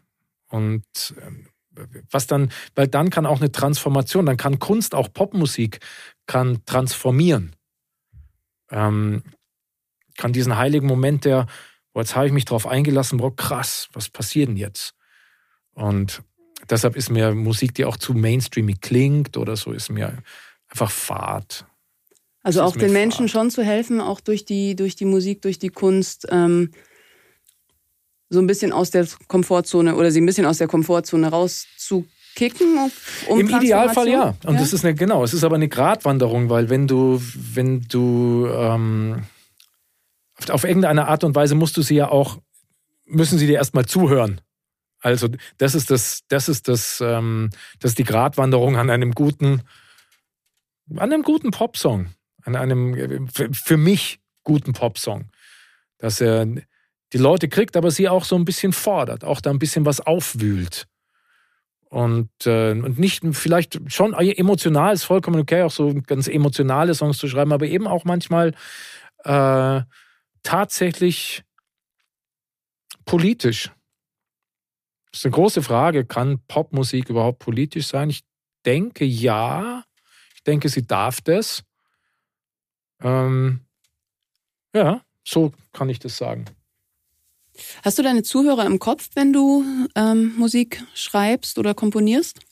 Ich muss das tatsächlich ähm, projektabhängig äh, sagen. Zum Beispiel das Projekt Kupfer ist schon so, dass ich manchmal an die Leute denke oder es mir gut tut, Reaktionen zu bekommen von den Leuten, um zu wissen, wie ich da weitergehen kann. Weil immer, wenn ich so eine Popplatte gemacht habe, dann zieht es mich eigentlich dahin, dann möchte ich am liebsten eine Platte machen, wo ich das wildeste, krasseste, den wildesten, craziest Shit mache, ähm, der absolut unverständlich ist und der einfach nur krass und einfach nur so wie ich, also ich, diese zwei Pole sind äh, sind da in mir. Deshalb, ich mache bei manchen Projekten tatsächlich, denke ich manchmal an die Leute, mit denen ich verbunden bin, die, ähm, die vielleicht schon auf ein paar Konzerten waren oder sowas und ich mit denen geredet habe und die mir was dazu zu meiner Musik gesagt haben. Da denke ich dann manchmal schon auch in der Kreation dran. Das führt mich. Es gibt aber auch Musik, die ich, wo ich überhaupt nicht an irgendwas äh, denke an irgendein Publikum, sondern ich glaube, ich brauche beides. Das ist dasselbe, glaube ich, wie mit Tradition und Freiheit. Das spiegelt sich, glaube ich, auch in meiner Musik wieder, in meiner, ähm, ja, ich brauche beides. Das ist schön. Das gefällt mir gut so. Also, weil, weil ich kenne ja die Verbundenheit, die du mit, mit äh, Zuhörern auf Konzerten hast das ist schon sehr intensiv, ne? Also auch deine Ansagen und, und ähm, wie du in Kontakt gehst mit den Leuten, das, das ist echt ähm, intensiv. Und zu sagen, man, man teilt das auch so ein bisschen, ne? man, man nimmt die Leute mit und es gibt aber auch einen Teil, wo das erstmal gar keine Rolle spielt, sondern ganz du ganz in, in die Musik und in deine Kreation gehst, dass es auch nicht alle Persönlichkeitsanteile quasi ähm, in ein Projekt zu stopfen und zu versuchen, das, das alles zu bedienen. Das habe ich früher gemacht. Ich glaube, ich wollte früher einfach all diese Persönlichkeitsanteile in jedem, jedem meiner Songs haben. Ähm, wenn mir das gelingend, gelingen würde, fände ich es natürlich mega. Aber ich habe gemerkt, dass ich da sehr oft dran gescheitert bin. Und dass eins eh immer rausfällt und dass ich dann am Schluss wieder den nächsten Song schreiben muss, damit das dann da auch da drin Platz hat. Ja, es muss nicht mehr alles in einen Takt, auch nicht alle Akkorde, die ich kenne. Aber ist es dir schon mal gelungen, in einem Song alle Persönlichkeitsanteile unterzubringen? Oder zumindest die, die du kennst? Nee. Nee. Nee, ist mir nie gelungen. Hm. Also es gelingt mir manchmal, im Laufe einer, mal, einer Performance, eines, eines mehrerer Songs oder im Laufe eines Konzerts, da gelingt es mir manchmal, dass so relativ viel von dem, also dann aber auch noch in Verbindung mit den Ansagen und so, das ist auch wichtig, mit den Moderationen, die ich mache, also mit den Geschichten, die ich erzähle, da ist es manchmal so, dass ich am Ende des Abends das Gefühl habe, boah, war das schön, ich durfte jetzt echt, echt viel von mir zeigen. Da bin ich dann voll dankbar. Da habe ich dann echt das Gefühl, boah, krass. Und die Leute haben sich auch, bei einem längeren Konzert gibt es dann auch ein paar von den wilderen oder abgefahrenen Nummern oder unverständlicheren Nummern, sage ich jetzt mal, so, so würde ich sagen. Vielleicht ist es auch gar nicht so, aber so empfinde ich sie. Ähm, und die Leute haben sich alles bis zum Schluss angehört und sind bis zum Schluss da geblieben, haben sich alles reingezogen. Und das empfinde ich dann eine riesige Dankbarkeit, dass ich, dass sie mir das alles, dass ich alles in ihre Herzen habe spielen dürfen und dass sie es einfach so genommen haben. Da finde ich es interessant, weil es geht ja wirklich viel um auf deinem Weg, was wir bis jetzt gesprochen haben, gesehen zu werden, sich zu zeigen, sichtbar zu sein, ver verständlich zu werden, so, ähm, dass du in letzter Zeit auch angefangen hast, viel zu provo äh, provozieren, viel zu provozieren, provozieren. äh, zu produzieren. Ich möchte aber auch wieder mehr provozieren. Ja, dann da hast du recht. Ja. Ab diesem Jahr kommt wieder mehr Provokation. Okay, ich okay. freue mich. Du freust dich. Okay. ähm, zu produzieren. Also mhm. andere Musiker, da ist ja so diese eigene Sichtbarkeit spielt da ja wirklich eine sehr untergeordnete Rolle. Geht das gut für dich? Das geht in, in, in, mit manchen Leuten sehr gut zusammen. Und aber eben in Verbindung mit, äh, also momentan wäre es so, wenn ich das nur machen würde, vielleicht als, als einzige, als einzigen künstlerischen Ausdruck, äh, wäre es, glaube ich, nicht richtig. Aber wenn ich jetzt zum Beispiel ähm, das eine gute Mischung habe, viel auch meine eigenen Musik mache und andere Leute produziere, dann geht es tatsächlich sehr gut. Dann, äh, dann habe ich das Gefühl, dass meine Kämpfe, meine, meine lange Beschäftigung mit dem, mit dem Songwriten auch und diese, das, äh, das, für mich an Grenzen gehen und das für mich die Frustrationen, die ich habe, hatte oder immer wieder natürlich auch habe, aber früher mehr hatte, muss ich sagen, der, das nicht dahin zu kommen, nicht das zu schaffen. Woran liegt es? Warum klingt das jetzt nicht so? Alala, warum kriege ich es mit meiner Stimme an der Stelle nicht so hin? Bla bla bla. All dieser, diese irrsinnig vielen Kämpfe und all diese irrsinnig vielen Stunden, die ich damit verbracht habe, ähm, meine Musik zu kreieren und sie immer besser zu machen, dass ich damit anderen Leuten tatsächlich dann helfen kann, weil ich dann in manchen Sachen einfach eine Klarheit bekommen habe, wo ich dann merke, ja klar, klar, ich, dann höre ich das und ich weiß, okay, da wäre eine Schraube, da könnte man, da könnte man es noch ein bisschen mehr zum Strahlen bringen oder da hakt's. Und das ist, glaube ich, einfach, da, deshalb bin ich da total, das ist, ist wie, als wäre mein langer, langer, langer, langer, langer Weg, dass ich da anderen Leuten damit helfen kann. Und das ist für mich wie eine Ernte. Ich bin dann froh, dass ich das selbst für mich gecheckt habe, sodass ich äh, dass ich jemand anderem damit helfen kann. Ja, und vielleicht auch hinsichtlich, da ähm, haben wir noch gar nicht drüber gesprochen, dass es ja in deinem Leben schon auch gerade mit Produzenten ganz schöne Brüche gab, ne? Also mm. ich glaube, zweimal warst du bei einem Major-Label gesigned mm. ähm, und zweimal gab es da, gab's da heftige Brüche, wo du dich dafür entschieden hast, deinen eigenen Weg zu gehen. Ja. Ähm, magst du da noch kurz erzählen, wie das war? Ich erzähle so gern, es macht unglaublich Freude tatsächlich mein Einstieg ins in diese das, was mir auch was es mir erleichtert hat auch ähm, meinem Vater zu sagen, ich werde Musiker, war, dass ich so in ganz jungen Jahren schon ähm, mit der Sängerin meiner Schülerband damals oder mit einer aus einer Schülerband, es gab ja auch da mehrere, ähm, die hat einen Plattenvertrag bekommen. Sie und äh, und sie hat mich gefragt, hey, ich brauche wen der Songs schreibt, ich will dich dabei haben. Und dann äh, hat sie mich in das Projekt reingebracht und es wurde dann ein Duo. Sie war hübsch und das war mit ein Grund natürlich, warum sie gesigned wurde. Ein Grund, sage ich mal. Und sie hatte, glaube ich, ein bisschen Sorge, dass das zu viel ein Grund sein könnte. Und deshalb, glaube ich, war mit ein Grund, mich damit reinzunehmen, war zu sagen, jemand hilft mir dabei, mich da in dieser Maschinerie, die damals definitiv noch eine Maschinerie war, bei der großen Plattenfirma in Frankfurt beim Plattenchef gesessen ähm, und äh, zehn Jahre vorher hat der äh, seinen großen Erfolg mit Nena gehabt oder 15 Jahre oder so, was weiß ich, wann, wann das war, weiß ich nicht mehr genau. Und der hat dann erzählt, äh, während er Danila immer auf die Beine geschaut hat, äh, dass das damals als Nena den roten Lederrock getragen hat, das war der Zünder in der Karriere. Ich, das war dieser rote Lederrock. Und ja, es war so ein bisschen so eine Zeit, wo so Plattenfirmen, Bosse schon noch so, das war so, wo man denkt, so ja, also so als Mädel da so ganz allein, puh, war schon ganz gut, dass wir da zu zweit waren auch. Und mit dem, die damaligen Produzenten, die das produziert haben, waren wahnsinnig nette, junge Typen, die auch sehr ambitioniert waren, haben das auch toll gemacht und mit einem habe ich auch immer noch Kontakt von denen, aber zu der Zeit war es mir viel zu krass, weil sie ähm, das immer eigentlich viel kommerzieller ausgelegt haben, als ich es, als sie haben meine Songs kommerzieller ausgelegt, als ich sie geschrieben hatte. So habe ich es empfunden.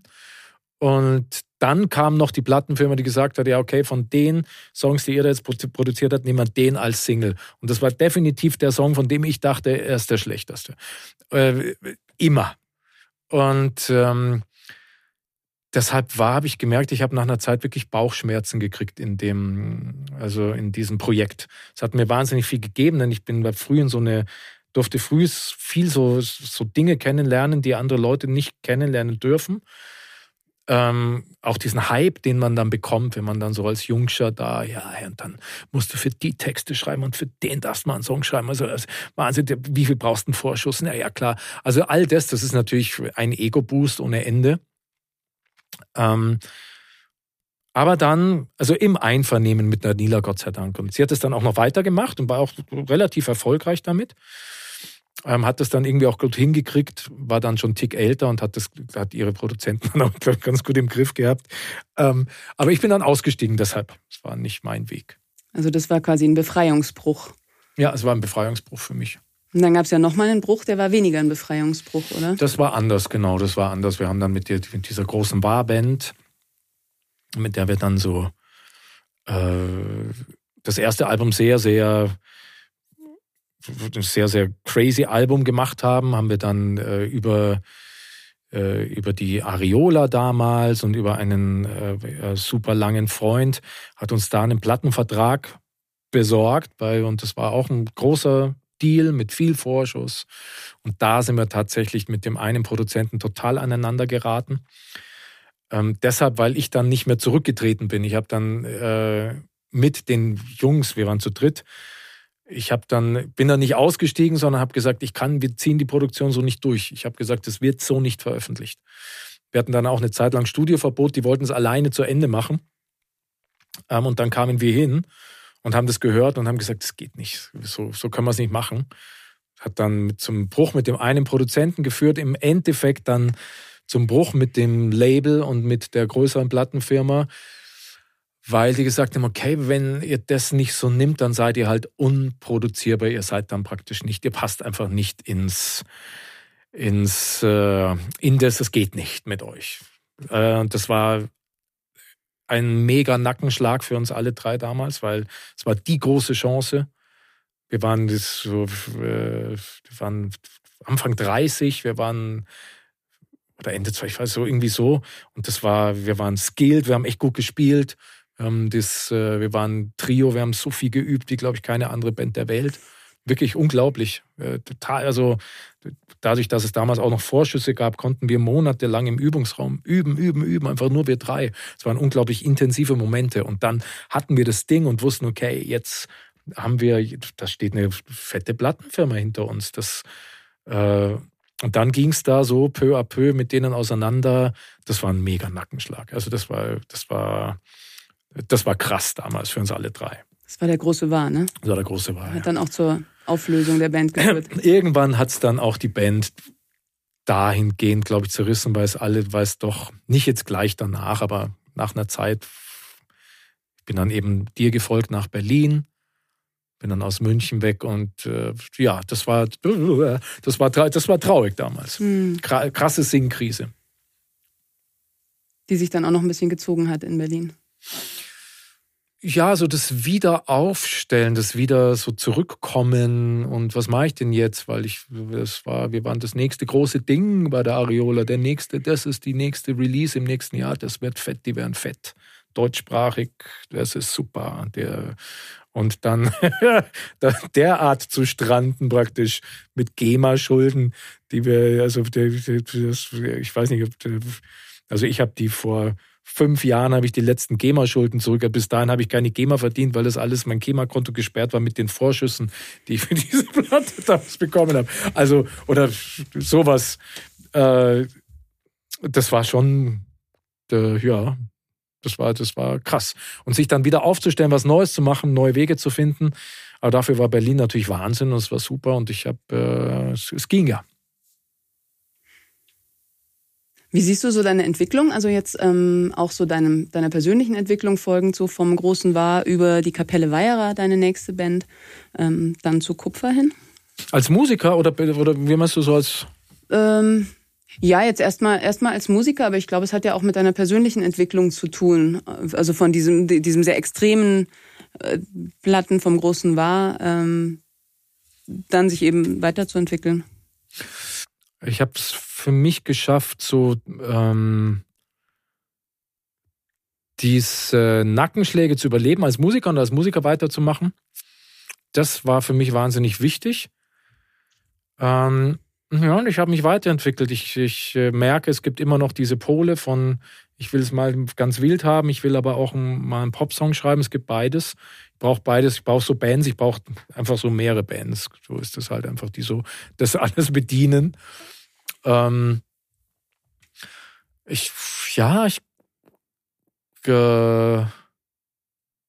glaube schon, dass ich mich weiterentwickelt habe, dass ich klarer geworden bin als Mensch, ich eine vollkommen andere Lebenssituation habe hm. mit meinen Kindern, mit, mit dir. Denke schon, ich bin ganz, bin eigentlich ganz stolz so, wo ich jetzt stehe. Ja, ich finde es schon erstaunlich, ne, wie das damals war, weil so mit 20 hochgehypt und dann ähm, mit 30, wo, wo auch eben alle so, so, so diesen Hype um dich hatten und dann, da waren wir ja schon zusammen. Und wie sich das dann ändert, ne? Wie das dann so, wenn man so ein bisschen über 30 ist und dann kommt eine Frau ins Spiel und dann plötzlich alle Leute so wo es nicht mehr cool ist, ja, ja. so seinen Träumen zu folgen, ne? sondern ja, dann ist man plötzlich ein Spinner und ein Fantast, wo davor alle das bewundert haben, die vielleicht einen anderen Weg gegangen sind und sich nicht getraut haben, der Musik zu folgen, ähm, wie so der Blick der Gesellschaft sich so verändert. Ja, ja, das ist also es ist es ist definitiv natürlich ist es so, also die die Popkultur. Es gibt definitiv, glaube ich, auch ähm, äh, da Anteile davon, die sind einfach mit Jugend untrennbar verbunden, definitiv, glaube ich. Ich glaube, manche, manche Bücher kann man nur mit 18 schreiben und manche Songs kann man nur mit 18 schreiben. Ich glaube, das ist einfach so. Das macht aber gar nichts, weil dafür kann man manche Songs auch erst mit 80 schreiben und manche Bücher auch erst mit 80. Und ähm, äh, das glaube ich, es geht einher mit diesem wirklichen, ja, mit dieser unglaublichen Angst vor dem Alter in unserer Gesellschaft, jetzt Alter, wir sind ja Gott sei Dank nicht alt, aber vor dem Älterwerden, vor dem Älterwerden. Und da ist die Sucht nach der Jugend, ist, glaube ich, äh, unglaublich groß. Und ja, und das Bedürfnis nach Sicherheit auch, ne? Also dass, dass man, wenn man, wenn man den vermeintlich unsichereren Weg geht mhm. oder finanziell unsichereren Weg, dass, dass das dann irgendwann belächelt, bis hin so, dass es Leute wütend macht. Darf ich was? dich kurz was fragen? Ja. Bevor wir zu den Endfragen kommen. Moment. Du, also du, du nennst ja diesen Podcast Wachstumsversuche, oder? Ja. Und das ist die erste Folge. Genau. Okay. Warum heißt es so? Weil mich das, glaube ich, auf der Welt am meisten interessiert und inspiriert. Ähm, Menschen, die auf der Suche nach einem persönlichen Wachstum sind, was auch immer das für sie bedeuten mag. Also nicht, nicht ein Wachstum im Sinne von äh, einem kapitalistischen immer mehr, sondern immer tiefer, immer freier, immer mehr zeigen von wer man wirklich ist, immer mehr wagen. So, das ist mein Weg. Und ich habe dabei einfach auf dem Weg so viele wirklich inspirierende Leute getroffen. Ähm, unter anderem dich. ähm, und ja, deswegen möchte ich einfach mehr darüber erfahren, ja, was, was so der, der jeweilige persönliche Weg ist, was so die Hürden sind. Ähm, weil ich auch finde, wenn man so selbst zurückschaut auf sein Leben und so diesen großen Bogen spannt, dass sich manche Sachen halt wirklich erst in der Retrospektive erklären und ähm, auch manchmal in einer sehr langen Retrospektive. Ähm, und dass es immer wieder auch ein Scheitern ist, deswegen auch Wachstumsversuche. Man versucht und dann scheitert man und dann versucht man es wieder ein bisschen besser. Ähm, und mit all dem, was, äh, was wir halt auf dem Weg dahin lernen. Und das finde ich unglaublich spannend und, und inspirierend. So, das, ja. Okay, schön. Schön, das ist inspirierend. Ich habe noch ein paar Fragen. Warum wolltest du wieder nach München zurück und warum ist das jetzt gerade der richtige Ort? Ich wollte nach München zurück, weil ich mich in Berlin manchmal etwas verloren gefühlt habe.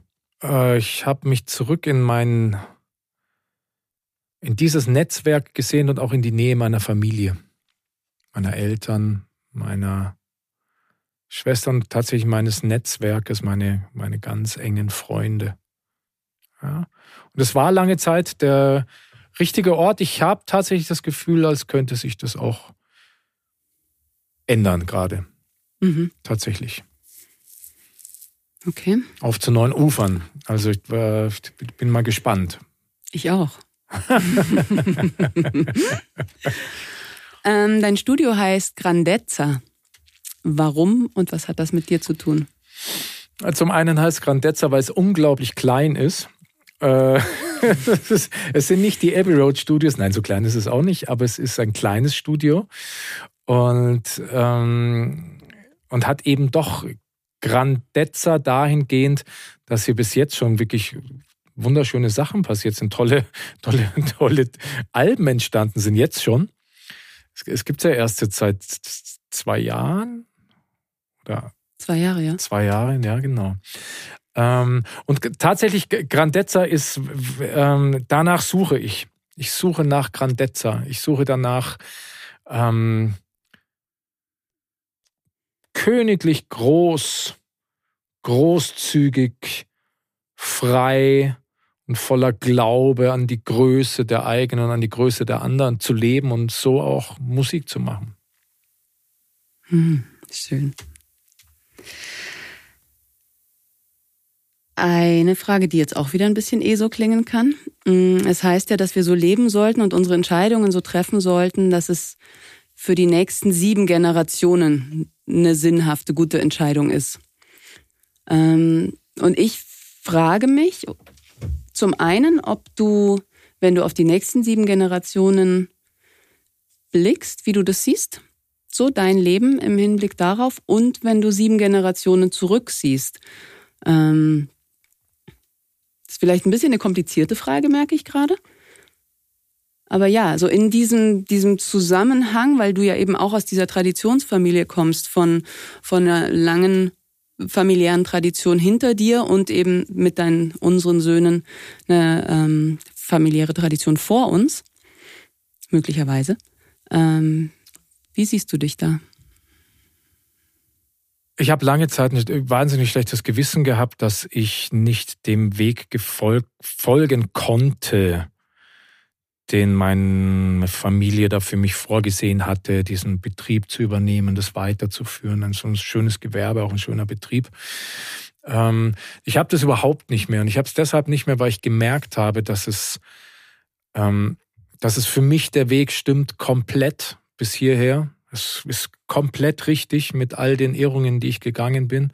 Es ist richtig und ich glaube, ähm, wenn es mir gelingt, ein glückliches Leben hier zu absolvieren auf diesem Planeten und wenn es mir, mir vielleicht sogar gelingt, noch mehr von meiner Liebe und noch mehr von meiner persönlichen Weisheit in diese Welt zu tragen. Und wenn ich da bis zum Äußersten gehen kann, wenn ich einen, einen Beruf habe oder eine Profession, eine, eine, eine Berufung, die mir das erlauben, dass, ähm, dass es den Leuten um mich herum gut tut. Dass es überhaupt gut tut, wenn es einem gut geht. Und wenn einer, wenn einer es mal loslässt, tut es den Leuten um einen herum gut. Es tut, wenn man selbst wächst, tut es der Welt um einen herum gut. Wenn das eigene Licht leuchten kann, das ist was Positives. Und ähm, insofern hoffe ich natürlich, dass in sieben Generationen äh, Leute, dass irgendjemand sich an mich erinnert oder äh, ein, Lied von mir anhört und denkt, wow, cool, wie war denn der drauf?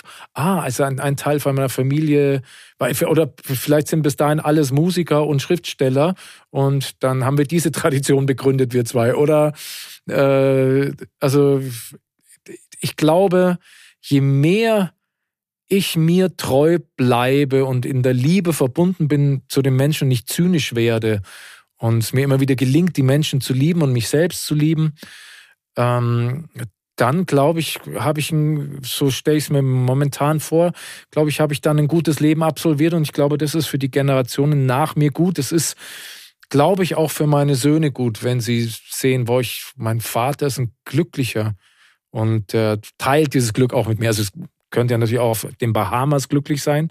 Ähm, dann wäre es vielleicht ein bisschen schade, weil sie es nicht mit mir teilen können. Aber so, wenn wir es sogar teilen können, dann glaube ich, das ist für die nachfolgenden Generationen gut. Für die, die vorher kamen, ähm, da weiß ich, dass es oder gehe ich davon aus, dass es da Leute gab, die in ihrer Selbstverwirklichung verhindert waren, ob der Kriege, ob Armut, ob äh, was auch immer für Gründen.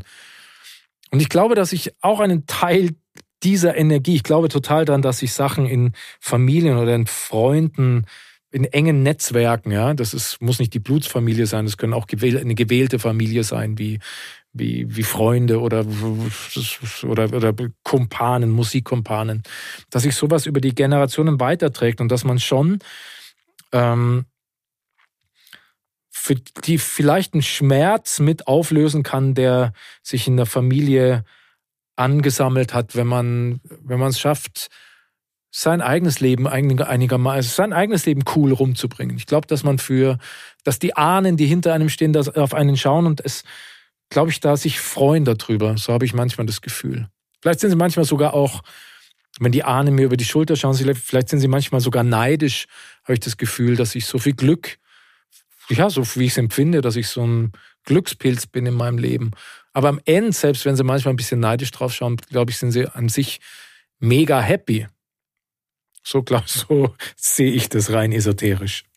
Naja, so ehrt man ja auch einfach das, die Leben, die Sie gelebt haben und, und die Sie weitergegeben haben. Ne? Natürlich, in tiefen Dank, in tiefer Verbundenheit, dass mir das so möglich ist, weil äh, ich so überhaupt, ja, sonst würde ich ja gar nicht existieren. Die allerletzte Frage. Oh. Schade, gell? Ja, voll schade. Wir können uns ja wieder treffen. Ja, bitte, bitte bald. ähm, wenn alles möglich wäre, alles, was würdest du dann tun?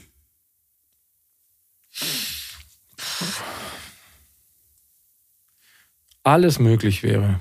Das glaube ich, kann ich nur so momentan, kann das nur für Momente beschreiben. Wenn alles möglich wäre, dann würde ich jetzt gerade einen nächsten zwei Monaten euch schnappen und irgendwo hinfahren, wo man, wenn alles möglich wäre, weit weg von Corona lebt. Ähm, würde dazu ein paar Musikerfreunde einladen und mit denen in dieser Zeit den abgefahrensten Shit spielen, der mir jemals durch die Finger geglitten ist. Und mit euch irrsinnig viel Zeit verbringen. Das wäre, glaube ich, gerade das, was ich momentan tun würde, wenn alles möglich wäre. Und viel gut essen, viel draußen sein, bin dabei. vielen, vielen Dank für das Gespräch. Danke dir.